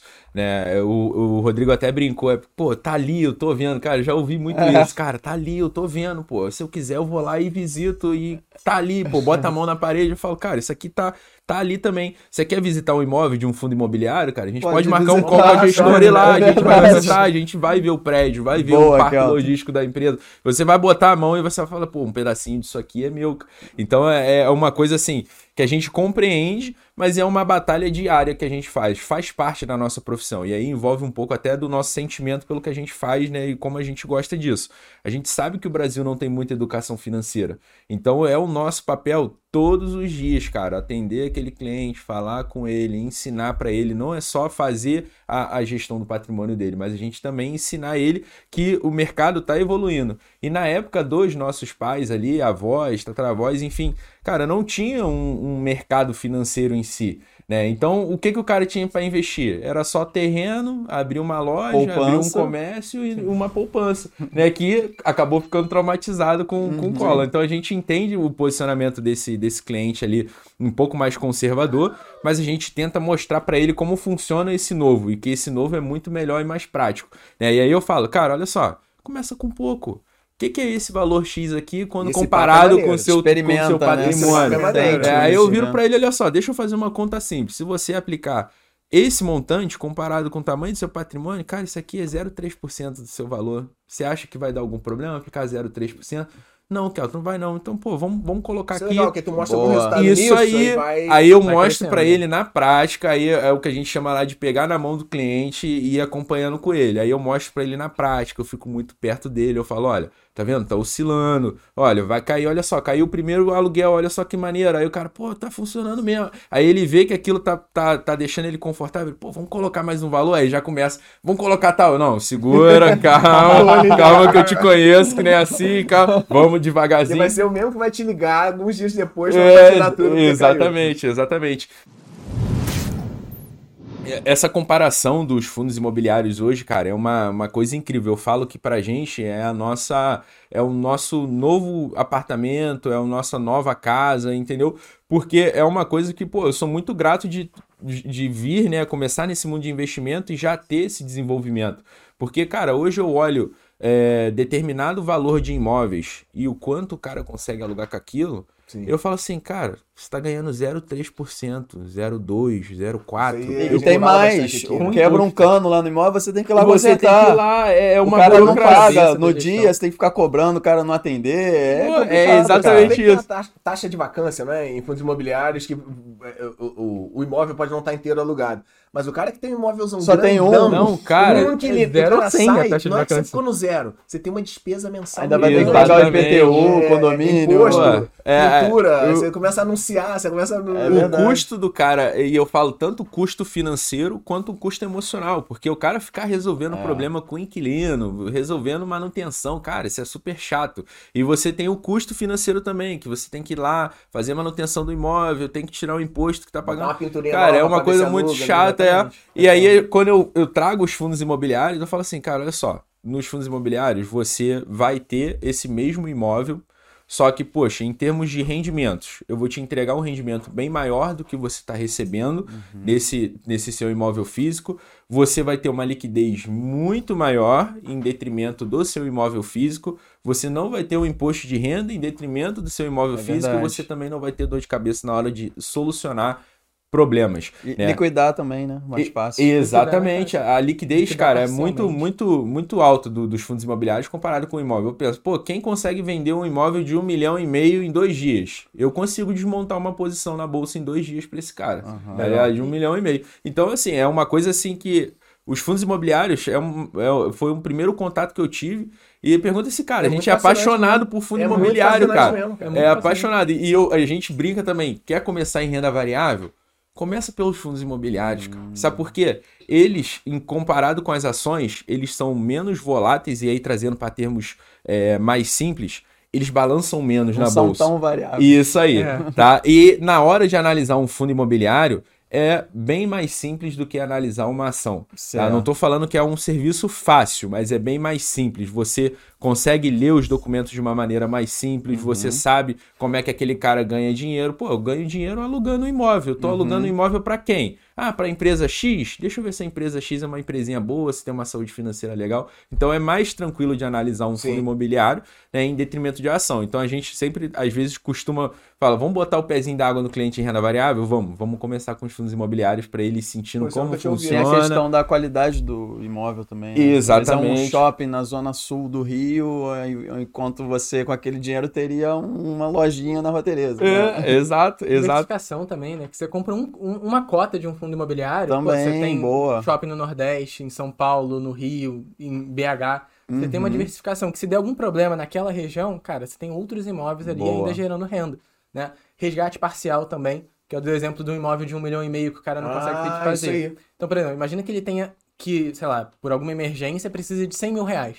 Ele só tem o imóvel ali que ele precisa vender que urgente. vender um imóvel de um milhão e meio por um milhão pra ver se Ah, vende. aí, você para pode conseguir 100 dividir o valor que está aplicado. Você não Boa. consegue vender a cozinha do imóvel, É, por exemplo. entendi. Então, você pode desmontar uma posição de um fundo imobiliário, só uma parte, que é o que Boa. você precisa. E eu vejo o inverso também, pra você aumentar a tua posição, né? Eu comprei uma kitnet de 20 mil reais, agora eu tô botando pra alugar.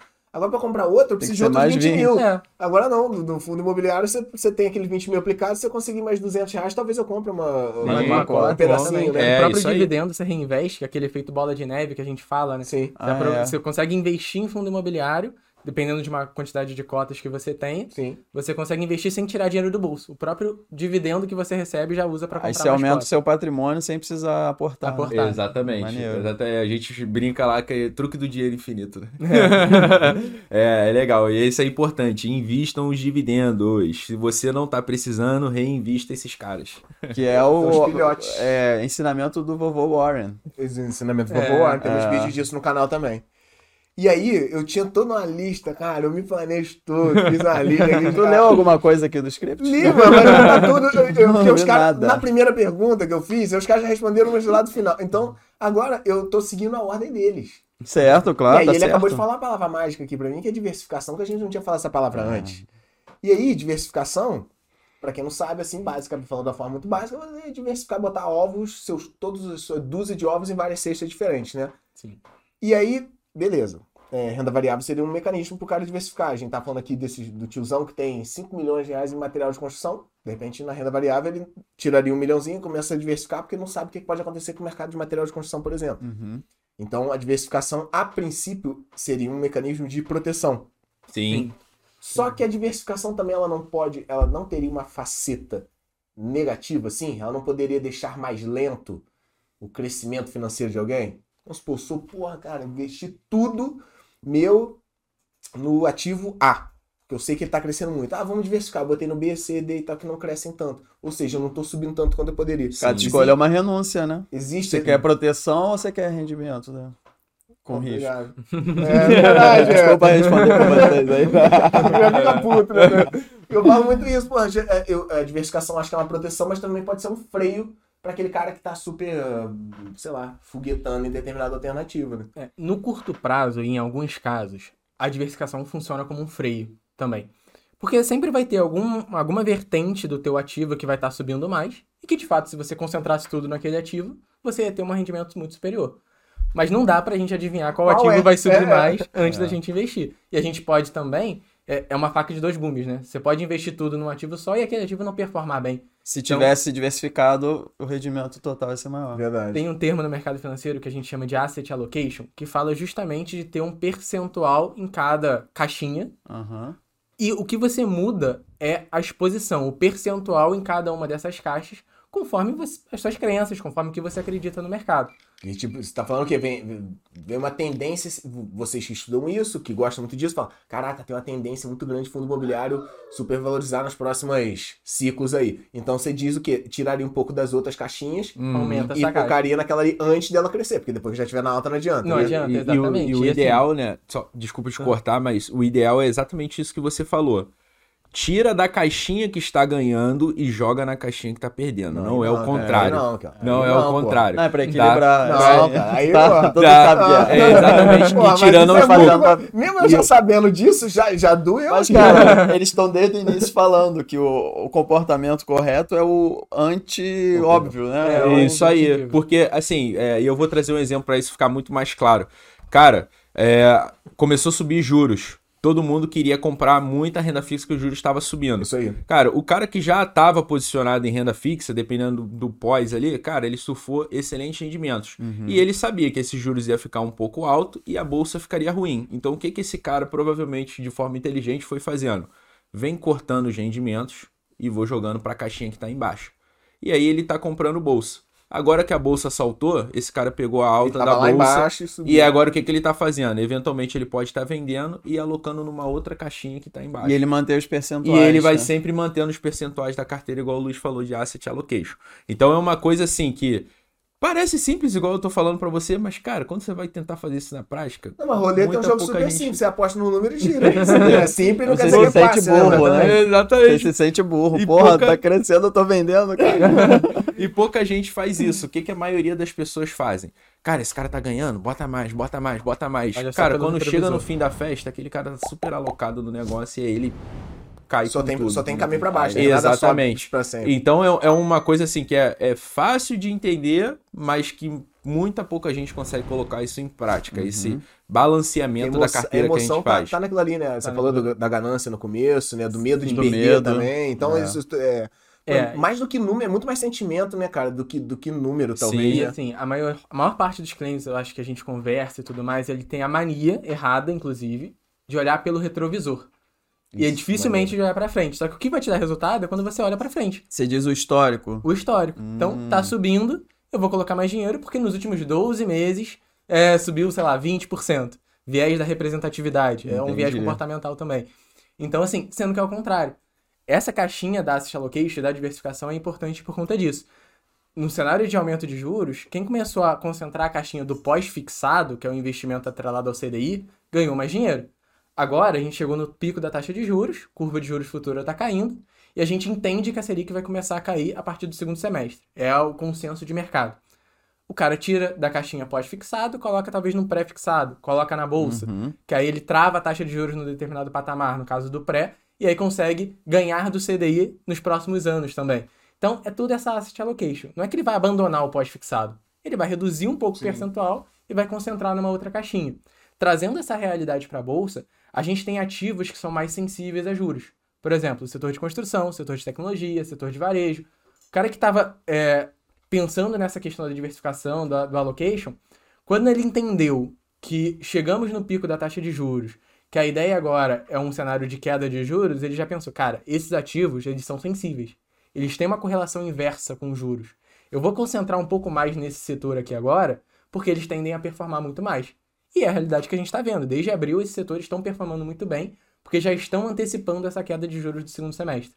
Então, a diversificação no curto prazo pode ser ruim se você olhar pela ótica de, pô, podia ter colocado tudo numa cesta que Olhar subiu. pelo micro lá, que a gente Isso, olhar pelo pelo macro, né? Mas no macro, quando você faz esse asset allocation, a assertividade tende a ser tão maior do que concentrar tudo num- numa cesta só, que você acaba compensando e tendo uma rentabilidade interessante também, né? Sim. No longo prazo. E no, no mercado, né, a gente brinca que nunca dá para ter três coisas ao mesmo tempo: rentabilidade, baixa liquidez e segurança alta. É tudo o que você falou, né? É um processo de tomada de decisão. Cara, se o meu perfil não é muito arriscado, eu abro um pouco a mão da minha rentabilidade, aumento um pouco a minha segurança ou eventualmente Uhum. posso aumentar minha liquidez.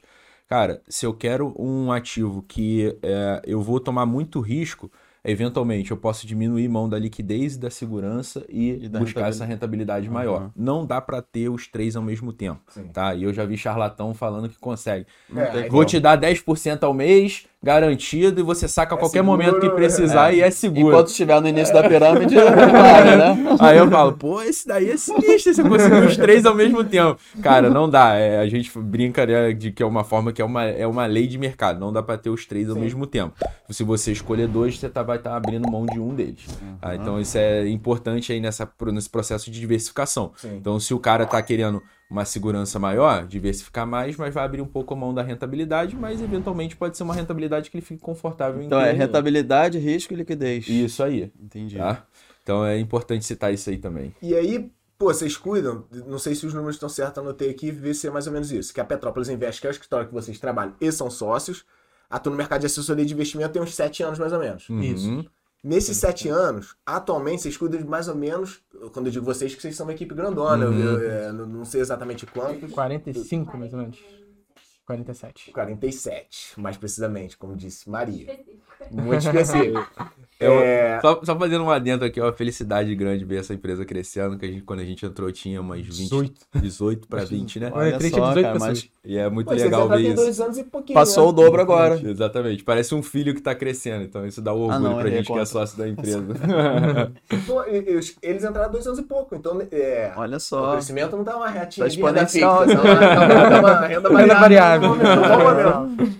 Aí, beleza, a Petrópolis Invest, ela cuida de uns 4 mil clientes. Isso. Tem 4 mil clientes 4 aproximadamente. mil clientes. E tem uns 2,5 bilhões de dinheiros, De dinheiros. de dinheiros Sob custódia. sob custódia desses caras. Aí, não tem uma, tem uma conta que pra mim não tava tendo. Como é que vocês conseguem cuidar de forma personalizada de tanta gente? Porque, assim, são objetivos diferentes. Chega um tiozão do dinheiro lá, vai conversar com vocês, fala, ó, eu quero proteger a minha fortuna. É, Eu Uhum. acho que é um tipo de movimentação que vocês têm que fazer. Uhum. Agora chega eu lá e fala, ó, mano, eu tenho pouco, quero crescer esse patrimônio aqui com sangue no olho, ma- mais arrisca, mas eu quero crescer. São perfis diferentes. Uhum. Sim. Aí como é que você cuida do Rodrigo e do tiozão é, de formas é, personalizadas? Como é que é essa vida pra vocês? E ainda tem que cuidar do patrimônio dos outros, né? É cuidar da pessoa, do cliente, do atendimento. É. Ainda tem que estudar, renovar as certificações, né? É Não, porque tu chega lá, os caras têm um monte de tela, um monte de número, uns gráficos vermelhos, uns gráficos verde e vermelho, e aí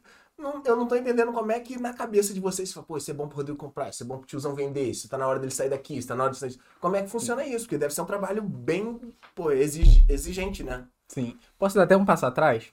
É, antes de eu chegar na Petrópolis Invest, eu trabalhava numa outra corretora, como assessor também. E eu fiz uma entrevista para um outro escritório do Rio que eu não não entrei, né? Eu acabei Sim. vindo para Petrópolis. E aí o cara da entrevista ele falou: "Cara, independente de você entrar aqui ou entrar em outro escritório, procura um escritório da XP". Primeiro ponto. Porque a XP é pioneira no mercado financeiro, 20 anos, pô, bateu um trilhão de sob custódia. Caramba. Agora, domingo. Não tem como imaginar. É, e assim, é maior isso. E corretora do país em termos de bancos. estrutura, né? E aí ele falou: você, em qualquer outra corretora você tá jogando a segunda divisão. Na XP você tá jogando a primeira divisão. Sim. E aí ele falou: e eu posso fazer mais, um, mais uma ressalva, mais um adendo? Dentro do escritório da XP, qualquer que você for entrar, procure escritórios que estão no G20, falando de uma sigla que tá aí. G20, sim. Os 20 melhores escritórios da XP do Brasil. A gente é o 17 hoje. É porque aí não é nem a primeira divisão do Campeonato Brasileiro, aí é Champions League. É tipo. en- entendo, Você entendo. tá jogando com o Real Madrid, você tá jogando no São Barcelona. Eliminatórios da Copa, né? Exatamente. São 600 escritórios, eu acho, 660 escritórios. e somos Caramba. 17. A gente é né? 17 aqui em Petrópolis. Eu sei que vocês chegam nesse número por uma série de quesitos, assim, né? Atendimento, dinheiro custódia, número de cliente, não- tem um Exatamente. monte de coisa, né? Exatamente, toda a estrutura. Então, assim, é, tanto que na entrevista da Petrópolis Invest, eu ainda não sabia direito como é que funcionava e tudo mais. Eu perguntei para um dos sócios proprietários, falei, cara, vocês têm interesse, a intenção e o objetivo de entrar no G20? Aí ele virou para mim e falou, olha, nós não só temos o objetivo, como a gente, na última parcial, a gente tá no G20, 18º. Ele falou para mim, eu falei, cara, vou entrar. Maneiro. Eu tô, tô, tô comprado com a ideia deles. E a gente hoje tá no 17. Mas por que, que eu comentei isso? É Porque o foco do, do escritório é tratar o cliente em primeiro lugar e a gente ter uma aproximação com o cliente de virar amigo mesmo, de sair para jantar e tudo mais, de ter essa personalização. Só que para ter isso e acabar se di- diferenciando do banco, que o gerente de banco tem milhares de clientes, Sim. um cara só, a gente precisa ter uma estrutura muito robusta. Ou seja, é, a gente tem lá o assessor, primeiro, ele não pode ter mais de 100 clientes. Se a gente tiver um número de clientes muito grande, pouco assessor, a gente contrata mais assessor. Sim. Então, o assessor, vai perder a pessoalidade da Isso, coisa e. exatamente. Isso aí. o cara tem que conhecer. Não pode, se tiver mais de 100 clientes, tá lá o CEO, o gestor falando, olha, reduz isso aí, passa para outro cara que vai conseguir atender com maior qualidade Sim. e maior personalização. E além disso, a gente tem uma estrutura que consegue dar agilidade para o assessor focar no cliente. Então a gente tem a mesa de renda variável, que é uma estrutura com cinco pessoas, de operadores como eu e o Kelton, que não temos carteira de cliente, a gente não tem carteira de cliente, e a gente só fica acompanhando o mercado. Sim. Então, o cliente do assessor Hum. é específico de renda variável, tem uma dúvida de renda variável, cara, ele vai passar aquilo para a gente atender a parte de renda variável do cliente, a gente vai fazer contato, vai ligar. E uma carteira, por exemplo, cara, o assessor não consegue acompanhar todos os clientes, renda variável, renda fixa, previdência, fundo, seguro, ele não consegue. Mas ele tem a gente como suporte. Ele tem uma mesa de renda fixa para falar quais são os melhores papéis. Tem uma pessoa em contato com esse cliente e aí, dependendo da dúvida, liga para o especialista de renda variável, Sim. ou de renda fixa, ou de não sei Da o quê, de- previdência, é isso aí. seguro. Então, assim, é muito mais do que um cara te atendendo. Ele, mesmo que ele não seja especialista em tudo, até porque não dá para ser especialista em cada tema, ele tem uma equipe de especialistas dentro do escritório Pronto. que ajudam ele a atender o cliente da melhor forma possível. Então ele consegue ter cliente 100% em renda fixa ou Faz 100% em renda agora. variável. E isso é mais eficiente e assertivo, né? Porque você para pra pensar o seguinte, cara, nós dois a gente só acompanha mercado de renda variável. E a gente tem um cara que só acompanha renda fixa, tem um cara que só acompanha previdência. Então, quando aquele cliente necessita de alguma demanda, seja desses produtos ou de outros, cara, ele vai falar com um especialista que só acompanha aquilo. Então ele vai estar pegando, né? A gente brinca, ele vai estar vendo a nata ali, né? Então, pô, preciso de uma renda variável. Cara, ele vai ter um especialista só para isso, para dar direção para ele. Pô, minha previdência tá aí, se esse assado, eu tô pensando em tal planejamento. Cara vai ter um especialista de previdência que só foca nisso e que vai dar ali as melhores instruções para ele. Então, o cliente fica muito mais bem atendido e o assessor ele também, né, acaba não ficando sufocado. Claro. É, então ele consegue cuidar do cliente de uma maneira por completo, graças ali a cada caixinha que a gente tem, né, que a gente chama de mesa dentro do escritório aí para trazer essa especialidade, assertividade e eficiência para o cliente. É, e o cliente tem que trabalhar no negócio dele, né? Que- Exato, Pô, exato. que- Penso muito nisso. Se eu sou bom em É. vender material de construção, deixa eu lá no saco de cimento e os caras que E façam. a gente não vai conseguir cuidar, igual nesse exemplo, né? A gente não vai entender muito de saco de cimento igual você entende. Então, é, é, a gente é, traz uma outra analogia que é o seguinte, cara, quando você tá doente, você vai procurar quem? Um médico, né? Quando você tá precisando ali fazer uma reforma na casa, você vai procurar quem? Um arquiteto, um cara da obra, né? Isso aí. Então, quando você tá precisando de uma ajuda financeira, por que, que você quer tomar conta disso sozinho? Por que, que você não procura um Boa. especialista financeiro para cuidar disso para você? Né? então, você confia no médico, confia no arquiteto, pô, você pode confiar também num especialista Lá no financeiro. curso de certificação deve ter lá a aula, né? Argumentação 3, né? Rapaz, hoje, tiraram vamos, 10, né? hoje vamos apresentar todas as, as contrapartidas que o cliente vai falar e eu vou começar vocês a quebrar tudo. A gente queria saber aqui uma Queria história saber. pessoal de vocês. Ué, Eu acabou. queria, tô empolgado. de, de um case de sucesso com algum cliente de vocês, algum, al- alguma recomendação que vocês deram, o cliente foi junto, e também de fracasso. Porque, né? Porque, qual- quais motivos deram a isso? Beleza, vamos lá. Pode falar Cipra. Tanto, tanto, É. Deu tantos positivos, não fala nome, que só fala o nome. Cara, assim, positivo, eu pensei em dois aqui na minha cabeça. É, um foi, inclusive, de proteção que a gente fez, e o outro foi realmente de rentabilidade, que subiu pra caramba. Mas, por exemplo, a gente faz muita operação, e, e hoje tá muito mais democrático essa questão de renda variável, mas a gente, a gente tem acesso a algumas operações sofisticadas na bolsa, que o cara consegue entrar na renda variável sem chance de perder. No mínimo, ele vai ter ali o capital protegido. A gente tem uma estrutura ali de derivativos que é muito complexo por trás, mas para o cliente é muito simples. É uma ordem que ele aceita. E que a gente consegue proteger a posição. Tipo assim, se bater tantos por cento, você não perde nada, mas passar tantos por cento. É tipo um seguro de ganha. carro. Muito né? ganho, é. É, Sim. É tipo um seguro de carro, né? É, como Isso. se fosse. Você compra uma opçãozinha ali que o cara Uhum. se protege contra a queda e a contrapartida disso ele limita o ganho, vamos dizer assim. Entendi. Então, é, a gente fez, por exemplo, ano passado, muita operação de Vale. A Vale tinha batido ali quase 100 reais por conta da guerra da Ucrânia. E aí o commodity disparou, Uhum. Vale disparou também. E aí Vale tava batendo 100 reais, máximo histórico em termos de valor de mercado, né? A gente falou, cara, vamos proteger a posição. E tinha cliente com posição enorme em Vale, né? Vale Petro, acho que é a maior posição do escritório ali, Sim. em termos de custódia. E a gente, cara, vamos proteger pelo menos metade da posição, tá na máxima histórica. Explodiu por conta da guerra. Se isso aqui não for muito adiante, vai começar Não vai se a manter, cair, né? não vai se manter. E a gente fechou muita proteção de Vale. Beleza. Seis meses depois, a Vale tinha caído 40%. Caramba. Tinha ido de 100 reais para 60 reais.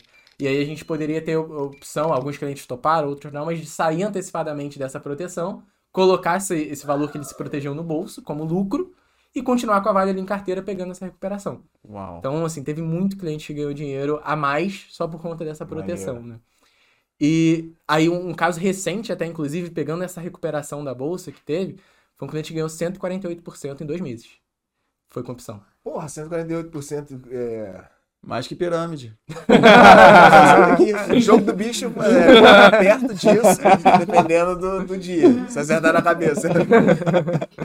Foi, foi. É, é, assim, a gente foi uma estrutura já mais agressiva, foi com opções. O cara tinha um, um dinheiro ali e falou, cara, vamos pro risco com esse valor aqui. Yeah. É, Queria- pegou uma fração pra pegou uma isso, fração né? pequena. Ele não se importaria se a operação não desse certo, né? Exatamente. A gente até comenta com o cliente, ó, falou, se der errado, tu vai me ligar no dia seguinte triste porque deu errado? É. A gente fala, cara, não, não, tá bom, esse dinheiro aí é pro risco mesmo.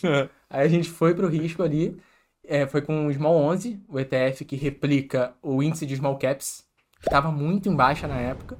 E aí pegando esse ciclo de fechamento de curva de juros, ou seja, curva de juros caindo, os Small Caps dispararam. Small caps são empresas não muito relevantes, né? É, de menor Pequeno. capitalização, né? Certo. Tem menos, menos Menor capital, porte, né? tudo mais.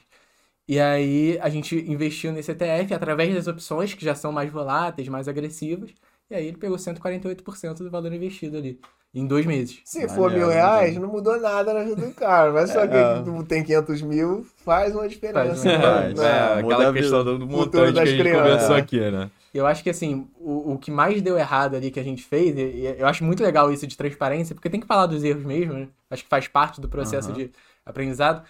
Foi logo no início que eu tava na mesa, logo quando eu cheguei na mesa de Traumatizar o moleque logo no primeiro casca trabalho. logo de, de cara. Cara, esse cara deu azar. Não, eu cheguei na mesa, era bull market, o mercado subindo pra caramba em 2021. Aí eu cheguei na mesa mais ou menos em agosto, julho e agosto de 21. A bolsa passou cinco meses caindo. Seguidos. A gente vai inaugurar a tua vida. Caraca. Exatamente. E aí foi nessa que a gente olhou muito pro micro e pouco pro macro. O que, que eu quero dizer com isso? O cenário macro virou muito rápido. Teve aquela história de PEC dos precatórios, não sei se vocês lembram, rombo de teto de gastos sim. e tudo mais. Perspectiva dos analistas que estava toda positiva com a bolsa, 145 mil pontos e tudo mais, virou muito rápido. E ainda veio a consequência do Covid, né? Injeção de liquidez do- muito grande, inflação, inflação subindo, subindo tem que controlar caramba. isso aí. E aí a gente fez algumas operações olhando empresas que estavam baratas, varejo, construção, tecnologia e tudo mais. É, operações até mesmo defensivas, que poderia cair um determinado patamar que o cliente ainda ganhava, mas se caísse muito, ele não tinha proteção integral. Só que aí o cenário macro virou muito rápido. E aí as ações Caiu despencaram, caiu mais do que podia, e aí teve muito é, cliente que acabou participando dessa queda, né? E aí foi aquela, aquela história de, pô, vamos ver, a perspectiva ainda tá negativa, então vamos trocar para um outro que tem uma chance de recuperar. Depois a gente conseguiu recuperar com a maior parte dos clientes. Teve gente que não quis sair da posição e tá marcando prejuízo até até hoje. hoje. Teve Olha gente que nunca mais, que saiu do escritório, provavelmente nunca mais É. viu vocês, né? Deve ter. Eu acho que... De saída com esse, com esse erro de alocação. Não. puto. Levou, pro lado não? pessoal. Não, né? não, embora. Teve gente que saiu da renda variável. Isso. Foi tudo pra renda fixa. Vai. Traumatizou, mas... Esse falou, isso não é pra mim. Mas, Isso, é, isso é importante, né? O cliente saber que isso pode acontecer. Sim, acontecer. né? sim. Isso é importante. Sim, foi, esse foi um do- dos nossos erros de, de, de leitura, né? Sim. É, e do meu caso, além desse, que eu compartilhei esse erro com ele, a gente estava comprado muito com essa tese, o mercado virou muito rápido, a gente acabou errando a mão na alocação ali, mas tudo sobre medida para cada cliente, né? Sim, a sim, alocação importante. foi feita, mas enfim, perder nunca é bom, né? Ninguém gosta de perder, né? É, e eu tive um outro caso de, de insucesso também, aí foi com um cliente em específico, é, a gente chegou a perder um valor alto em poucos dias, se não me engano, a gente chegou a perder, acho que cerca de 80 mil em dois dias, foi um valor bem alto. É, o cliente sabia do risco também, Sim. né? Eu também sabia e tudo mais. A gente assumiu o prejuízo, né? Foi um erro de, de leitura mais técnica ali. Nesse caso, a gente estava operando de curto prazo, então Um papel também? isso, num papel só, né? E esse caso a gente estava operando uma, uma construtora até. É, esse caso foi um caso ali, foi a minha maior perda em pouco tempo. Então, é por isso que eu estou destacando, existe um insucesso, né? E os meus dois casos de sucesso, assim, também, que, pô, foi muito rápido. Um foi aquele caso emblemático de Vale, né? Eu brinquei com o cliente que a gente farmou um apartamento em meia hora. A gente ganhou 160 mil. Aí foi. Pô, compensou os 80 que perdeu. Foi o mesmo cara. não, não, não foi com o mesmo cliente, mas esse cara, ele ficou, ele ficou muito feliz, ele chegou a me dar um presente lá, eu falei, cara, assim, o mérito é, é nosso e do acaso também, eu gosto, Existe esse livro é essa. muito importante de ler, cara, eu recomendo a leitura que ele citou, Iludidos pelo Acaso, é, sucessos, cara, na maioria das vezes depende muito pouco da gente e mais do acaso, eu vejo muitas Eu histórias... Isso, a sorte, ela é um a só, componente, isso cara. aí, existe no Homem Mágico da Babilônia, Também, existe a deusa, é, da, a deusa sorte, da né? sorte, é. Então, é, eu gosto de contar isso, que o mérito nunca é meu. Eu só fiz uma pequena parte de contribuição e que eu dei a sorte que ao mesmo tempo todo mundo estava no lugar certo. Um ambiente né? que o tava- ambiente, o papel, Você a não tava pessoa. contando com a sorte. E eu não tava contando com isso, eu só tava que a fazendo deusa a da minha sorte parte. beneficia aquele que não conta com ela. Exatamente. Então, assim, a gente, poxa, teve um sucesso bem legal aí nessa, nessa operação. O cliente ficou muito feliz e tudo mais, mas o mérito ali eu falo que foi de todo mundo, meu, dele que topou, do mercado que ajudou, tudo. Então a gente teve esse sucesso. E um outro caso de sucesso grande meu também, e foi recente, foi com Americanas. E aí foi com esse mesmo cliente da construtora, mas a gente já sabia também dos riscos e a gente fala que a gente estava operando fluxo na bolsa. A Americanas veio com o caso da recuperação judicial e tudo mais, e aí fica sempre aquele público dividido, né? Não, volta, Americanas não é muito volta? grande para quebrar, ah, não, vai voltar, não volta. E aí a gente começou a perceber certos padrões no fluxo, a gente entrou nessa brincadeira e a gente ganhou 200 mil em três dias. Então esse cliente Ah, ficou porra! Que eu acho legal? O Luiz falou de um caso de insucesso, o Kelton falou, e os dois foram erros. Não foi assim, porque às vezes não você a faz. ninguém, né? Não, você faz a análise correta, mas perdeu. Acontece. Exatamente. Só que nesse caso não vai se repetir, por exemplo. Então é. Estão de parabéns, né? Porque. Não, e, e- e o caso que você falou, não é porque deu errado, é que a tua atitude lá atrás foi errada. Sim. É, é- Mas nesse caso foi. Não, acho que não. Talvez eles tenham feito tudo certo, só que o ambiente não, não favoreceu. Não, mas ele falou que a leitura foi errada. Ah, tá Eles bom, entendi. aprenderam que Sim. realmente erraram. Então, assim, é, foi um insucesso, mas não pelo acaso. Foi. Foi, é, foi assim, pouco de erro nosso e às vezes pode acontecer por um acaso também. Aham. Às vezes pode estar tudo conspirando para aquela tese dar certo e, cara, de uma hora para outra, se tratando de Brasil, o jogo vira muito rápido. Mas aí acontece mu- muito mais raramente. situação Exatamente, dessa. exatamente. Então, A assim, a estatística- gente, quando vai fazer a operação, vai tomar uma decisão do que sugerir ali, né, de uma maneira a trazer como sugestão, seja processor para o cliente, cara, a gente tenta pegar o máximo de informação possível. E a gente nunca vira pro, pro cliente ou processor e a gente fala assim, cara, é certeza, é certo, é, É, garantido. Não, não- existe não isso. isso. A gente fala, olha só, a gente tem tais, tais, tais, tais, tais, tais pontos que estão corroborando para nossa tese. Qual é o risco? Fulano, fulano, fulano não acontecer. E aí, o cara, vale a pena? Vamos ver a, a- a métrica de risco. Pô, se eu ganhar, eu ganho duas vezes do que eu posso perder. Então a relação de risco e retorno que a gente chama tá favorável. Eu topo correr esse risco. Quando a gente entendi. avalia que é, esse risco e retorno não tá favorável, aí eventualmente a gente pode pensar, poxa, entre aspas, é uma aposta. Você quer ir? Porque se você ganhar, vai dar bom. Mas se der ruim, vai dar ruim na mesma medida. Aí depende do perfil do cliente e tudo mais. Hum. Mas a gente, cara, nunca é garantido porque a gente não é dono da verdade, não tem todas as variáveis, né? informações exatamente. Então, a gente vê o que faz sentido, traça a tese, tem os pontos ali que de fato vão ser bons e o que pode acontecer, né? E leva isso pro, pro cliente. Então, dos meus casos aí, os que eu tive dois de sucesso foram esses, e insucesso foi o da Via Varejo também. alívio, e o da construtora. Que foi o cara da construtora que ganhou os 200 mil.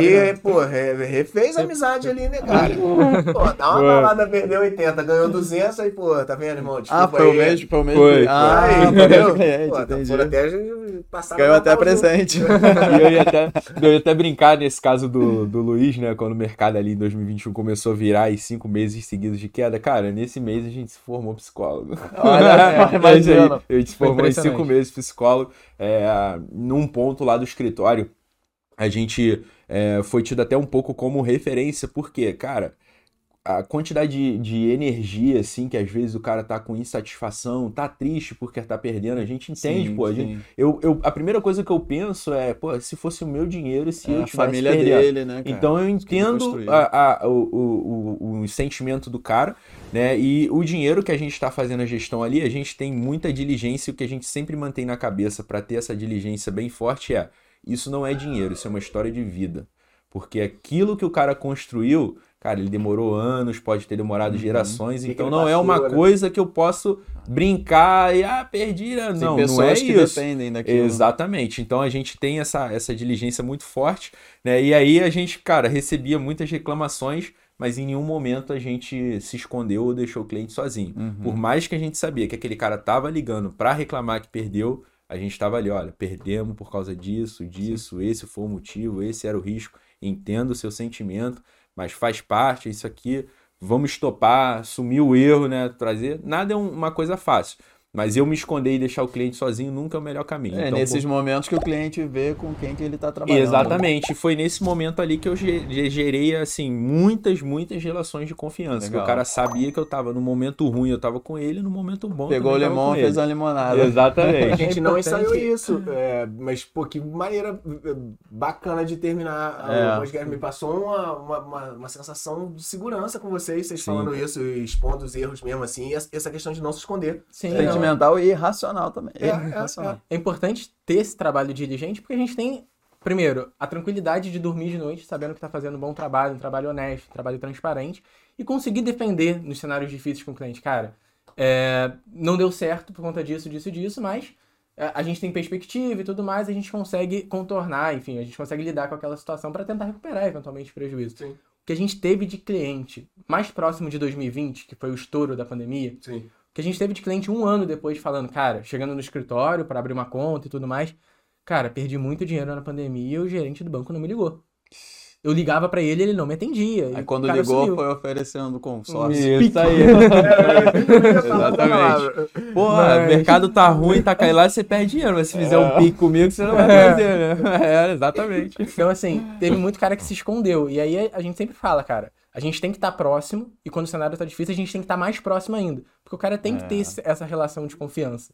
Não, Bem bem te mostra a pegadinha Ah. também, né? Os caras, ele faz um trabalho de, de duplicação de mentalidade e cultura na empresa muito maneiro, né? Muito. Eu- Pelo menos eu sinto isso. Todo mundo que, que eu entro em contato, das PCs do escritório de vocês ou de outros escritórios, na hora que fala uma coisa, eu falo, pô, olha lá, DNA, Benchmore, É, desce. cultura- cultura cultura cada disseminada, camada, mano, A muito cultura- maneiro. A cultura é muito forte, cara. Eu gosto muito. E ele puxou a cultura de um outro cara que eu gosto muito, que é o Jorge Paulo Lema, né, cara? Esses, esses caras, pra mim, assim, de certa forma, eles são heróis ali. Né, sem puxar a sardinha pro lado deles, mas, pô, ver a história de vida do- dos caras, a Sim. mentalidade deles, a raça, de como trabalhar, construir a coisa no longo prazo, demorar 10 anos, né? Pô, tem. O, o, o baseball fala muito disso, cara. Nada funciona muito bem em menos de 10 anos. pô. Você Olha precisa estar 10 anos trabalhando naquilo para você de fato se tornar bom naquela coisa. Sim. Movimento repetitivo, é igual memória muscular, o próprio músculo do que a gente Sim. treina, né? Cara, é um trabalho com o tempo. E quando você vai levando isso para todas as áreas da sua vida, parece que o número de sucessos que você vai tendo vai aumentando. Então, pô, é, é uma coisa assim, cara, de fato, nada é de um dia pra noite. Sempre demora um tempo, eu vou errar muito para depois conseguir chegar lá no Tal meu do sucesso. macro, né? Olhando macro, olhando macro. Poxa, cara, sou aquele, né, o mensageiro da desgraça. Né? É igual- lembra né? quando tinha o programa do Jô Soares? Eu falei aqui, todo mundo. Ah! Isso, então. é, Você quer falar mais alguma coisa sobre o tema, Diogo? Não, tô tranquilo, obrigado. Sobre o tema, você quer falar mais alguma coisa? Renda variável? Não? Podemos encerrando? Podemos. Tá baixo, né? Desculpa, eu não Então, consegui manter aqui o. Poderia ficar aqui o dia inteiro conversando, É, cara. É assunto que eu gosto. Encerra aí, né? Então, beleza, a gente falou de renda variável, galera, Tigrada. A gente falou o que, que é, o que compõe. A gente falou das doideiras não só numéricas, mas emocionais também. A gente falou de cases de sucesso, cases de insucesso temporário. Porque se o cara continuar a longo prazo, normalmente esse insucesso temporário é convertido para sucesso. A gente falou um pouco da vida desses caras, da história desses caras. E. Chegou num momento que a gente não parou no intervalo pra falar, cara. Tinha que entregar um bônus. É, e A gente sempre dá um presente pra quem tá ouvindo. Seja um sorteio, ou seja um- algo pra baixar. O que a gente pode dar, cara? A gente precisa dar, um, dar algum presente. Alguma coisa relacionada à renda variável. Ou vamos dar uma. Uma recomendação, de. brincadeira. uma doação e uma... Baixa o PDF do Kelton e do Luiz, que vai estar todas as ações que vão subir com certeza. E-book gratuito, né? isso. Não, a gente vai deixar o link na descrição. Não sabemos o que, que é.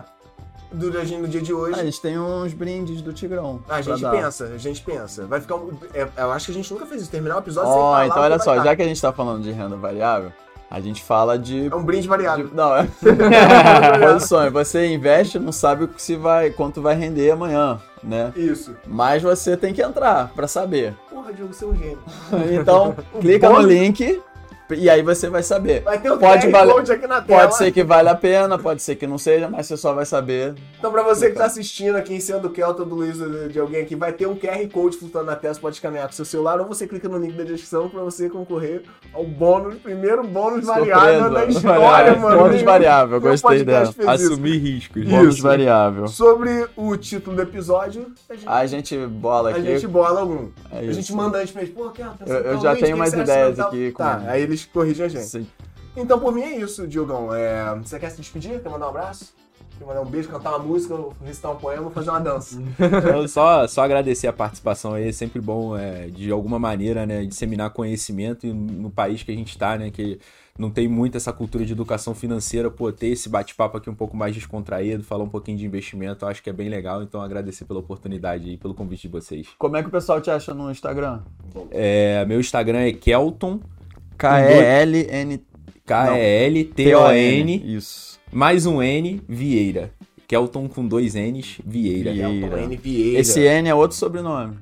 E não, esse N é só porque no, já- o arroba original se já, Já, já, já tinha sido existe um. Kelton Vieira. Existe algum Kelton Vieira. Caraca. Irmão, vamos achar esse cara e vamos convidar ele pro próximo.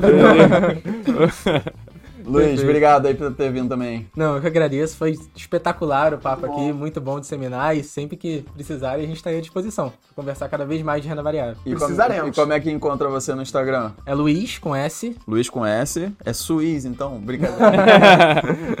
Luiz. underline Gingo, G-U-I-N-G-O. Gingo, é o sobrenome, É o né? Eu sobrenome. já seguia ele no Instagram há um tempão, não sabia. Ué, por quê? Eu não sei, ué. Sei lá, um dia vi alguma coisa de investimento na internet, Ah, vi ele falando pode alguma crer. coisa, eu segui ele. Aí Maneiro. recentemente vim descobrir que ele tava vindo aqui, já era o cara que eu seguia, eu não sabia. Ah, maneiro, É. maneiro. E ele não pisca durante os vídeos. Olha, Ele passou, você não notou. Não, aqui no podcast Não, ele deve não ter piscado, né? Não, Mas, com certeza. mas quando ele grava eu tô material. piscando direto. Mas quando ele grava material pro Instagram e tal, ele faz o Reels inteiro sem piscar. É uma parada dele, Ah, ué. legal. Cada, um- cada, O Roberto Justo é assim também, cada- ó. Legal, hein? Ah, é? cada É. operador com suas manias. Poderia É sair do isso. Roberto Justo. Essa é a sequela do, do- de trabalhar com o mercado. É, de- manda recado Recadinho finais aí. final. Avisar aqui a Tigrada que a gente tem episódios como esse toda semana no YouTube e nas plataformas de áudio Spotify, Deezer, Apple Podcast, Google Podcast, Overcast, Cashbox e Radio Public. E também temos cortes, ó, supra-sumo, como o Rodrigo fala, né? De- Você tem um episódio completão, uma hora e meia, duas horas, mas a gente seleciona cortes de um minuto pro YouTube, canal de cortes do Tigrão Cash. E também nas no- nossas redes sociais, Facebook, Instagram, TikTok e Kuai. Isso. Então o que eu peço agora é a vez do patrocínio. Por favor, galera, dá o like, contribui aí, é o que vocês podem dar de retribuição pra gente fazer esse todo trabalho, chamar a galera. A galera se deslocou, disponibilizou o tempo essa manhã aqui de Cara, sol e frio. maneiro. É, isso aí é importante. Então, isso aí é legal pra gente. Deixa uma curtida aí, é, comenta. Se estiver aí no YouTube, se inscreve no nosso canal, isso é muito importante pra gente. Agradeço aí. E ativa o sininho de notificação, porque o YouTube não costuma avisar quando tem episódio novo, não. Então faz questão lá. E se estiver aí no Spotify, dá uma avaliada. Ah, eu vi ontem. A gente tem mais de 50 avaliações no Spotify e a nossa média é 5 estrelas. Então, valeu aí, galera. Muito obrigado. Existe ação que paga isso tudo? Não, né? depende, né? Então, agora pra fechar, pra fechar, pra- só pra você que tá no YouTube, não serve pra mais ninguém. Tem dois vídeos aqui na tela. Tem um vídeo do episódio 44, clica aqui o episódio 44 de Gram Cash que fala que papo é esse de assessoria de investimento que a gente fez com a Nath, que trabalha com vocês. Legal. E tem um outro episódio que sugestão nossa também, episódio 47, que é como funciona o nosso sistema financeiro, que foi Pesado. muito bacana. E é isso, por mim terminou. Valeu. Valeu, ui!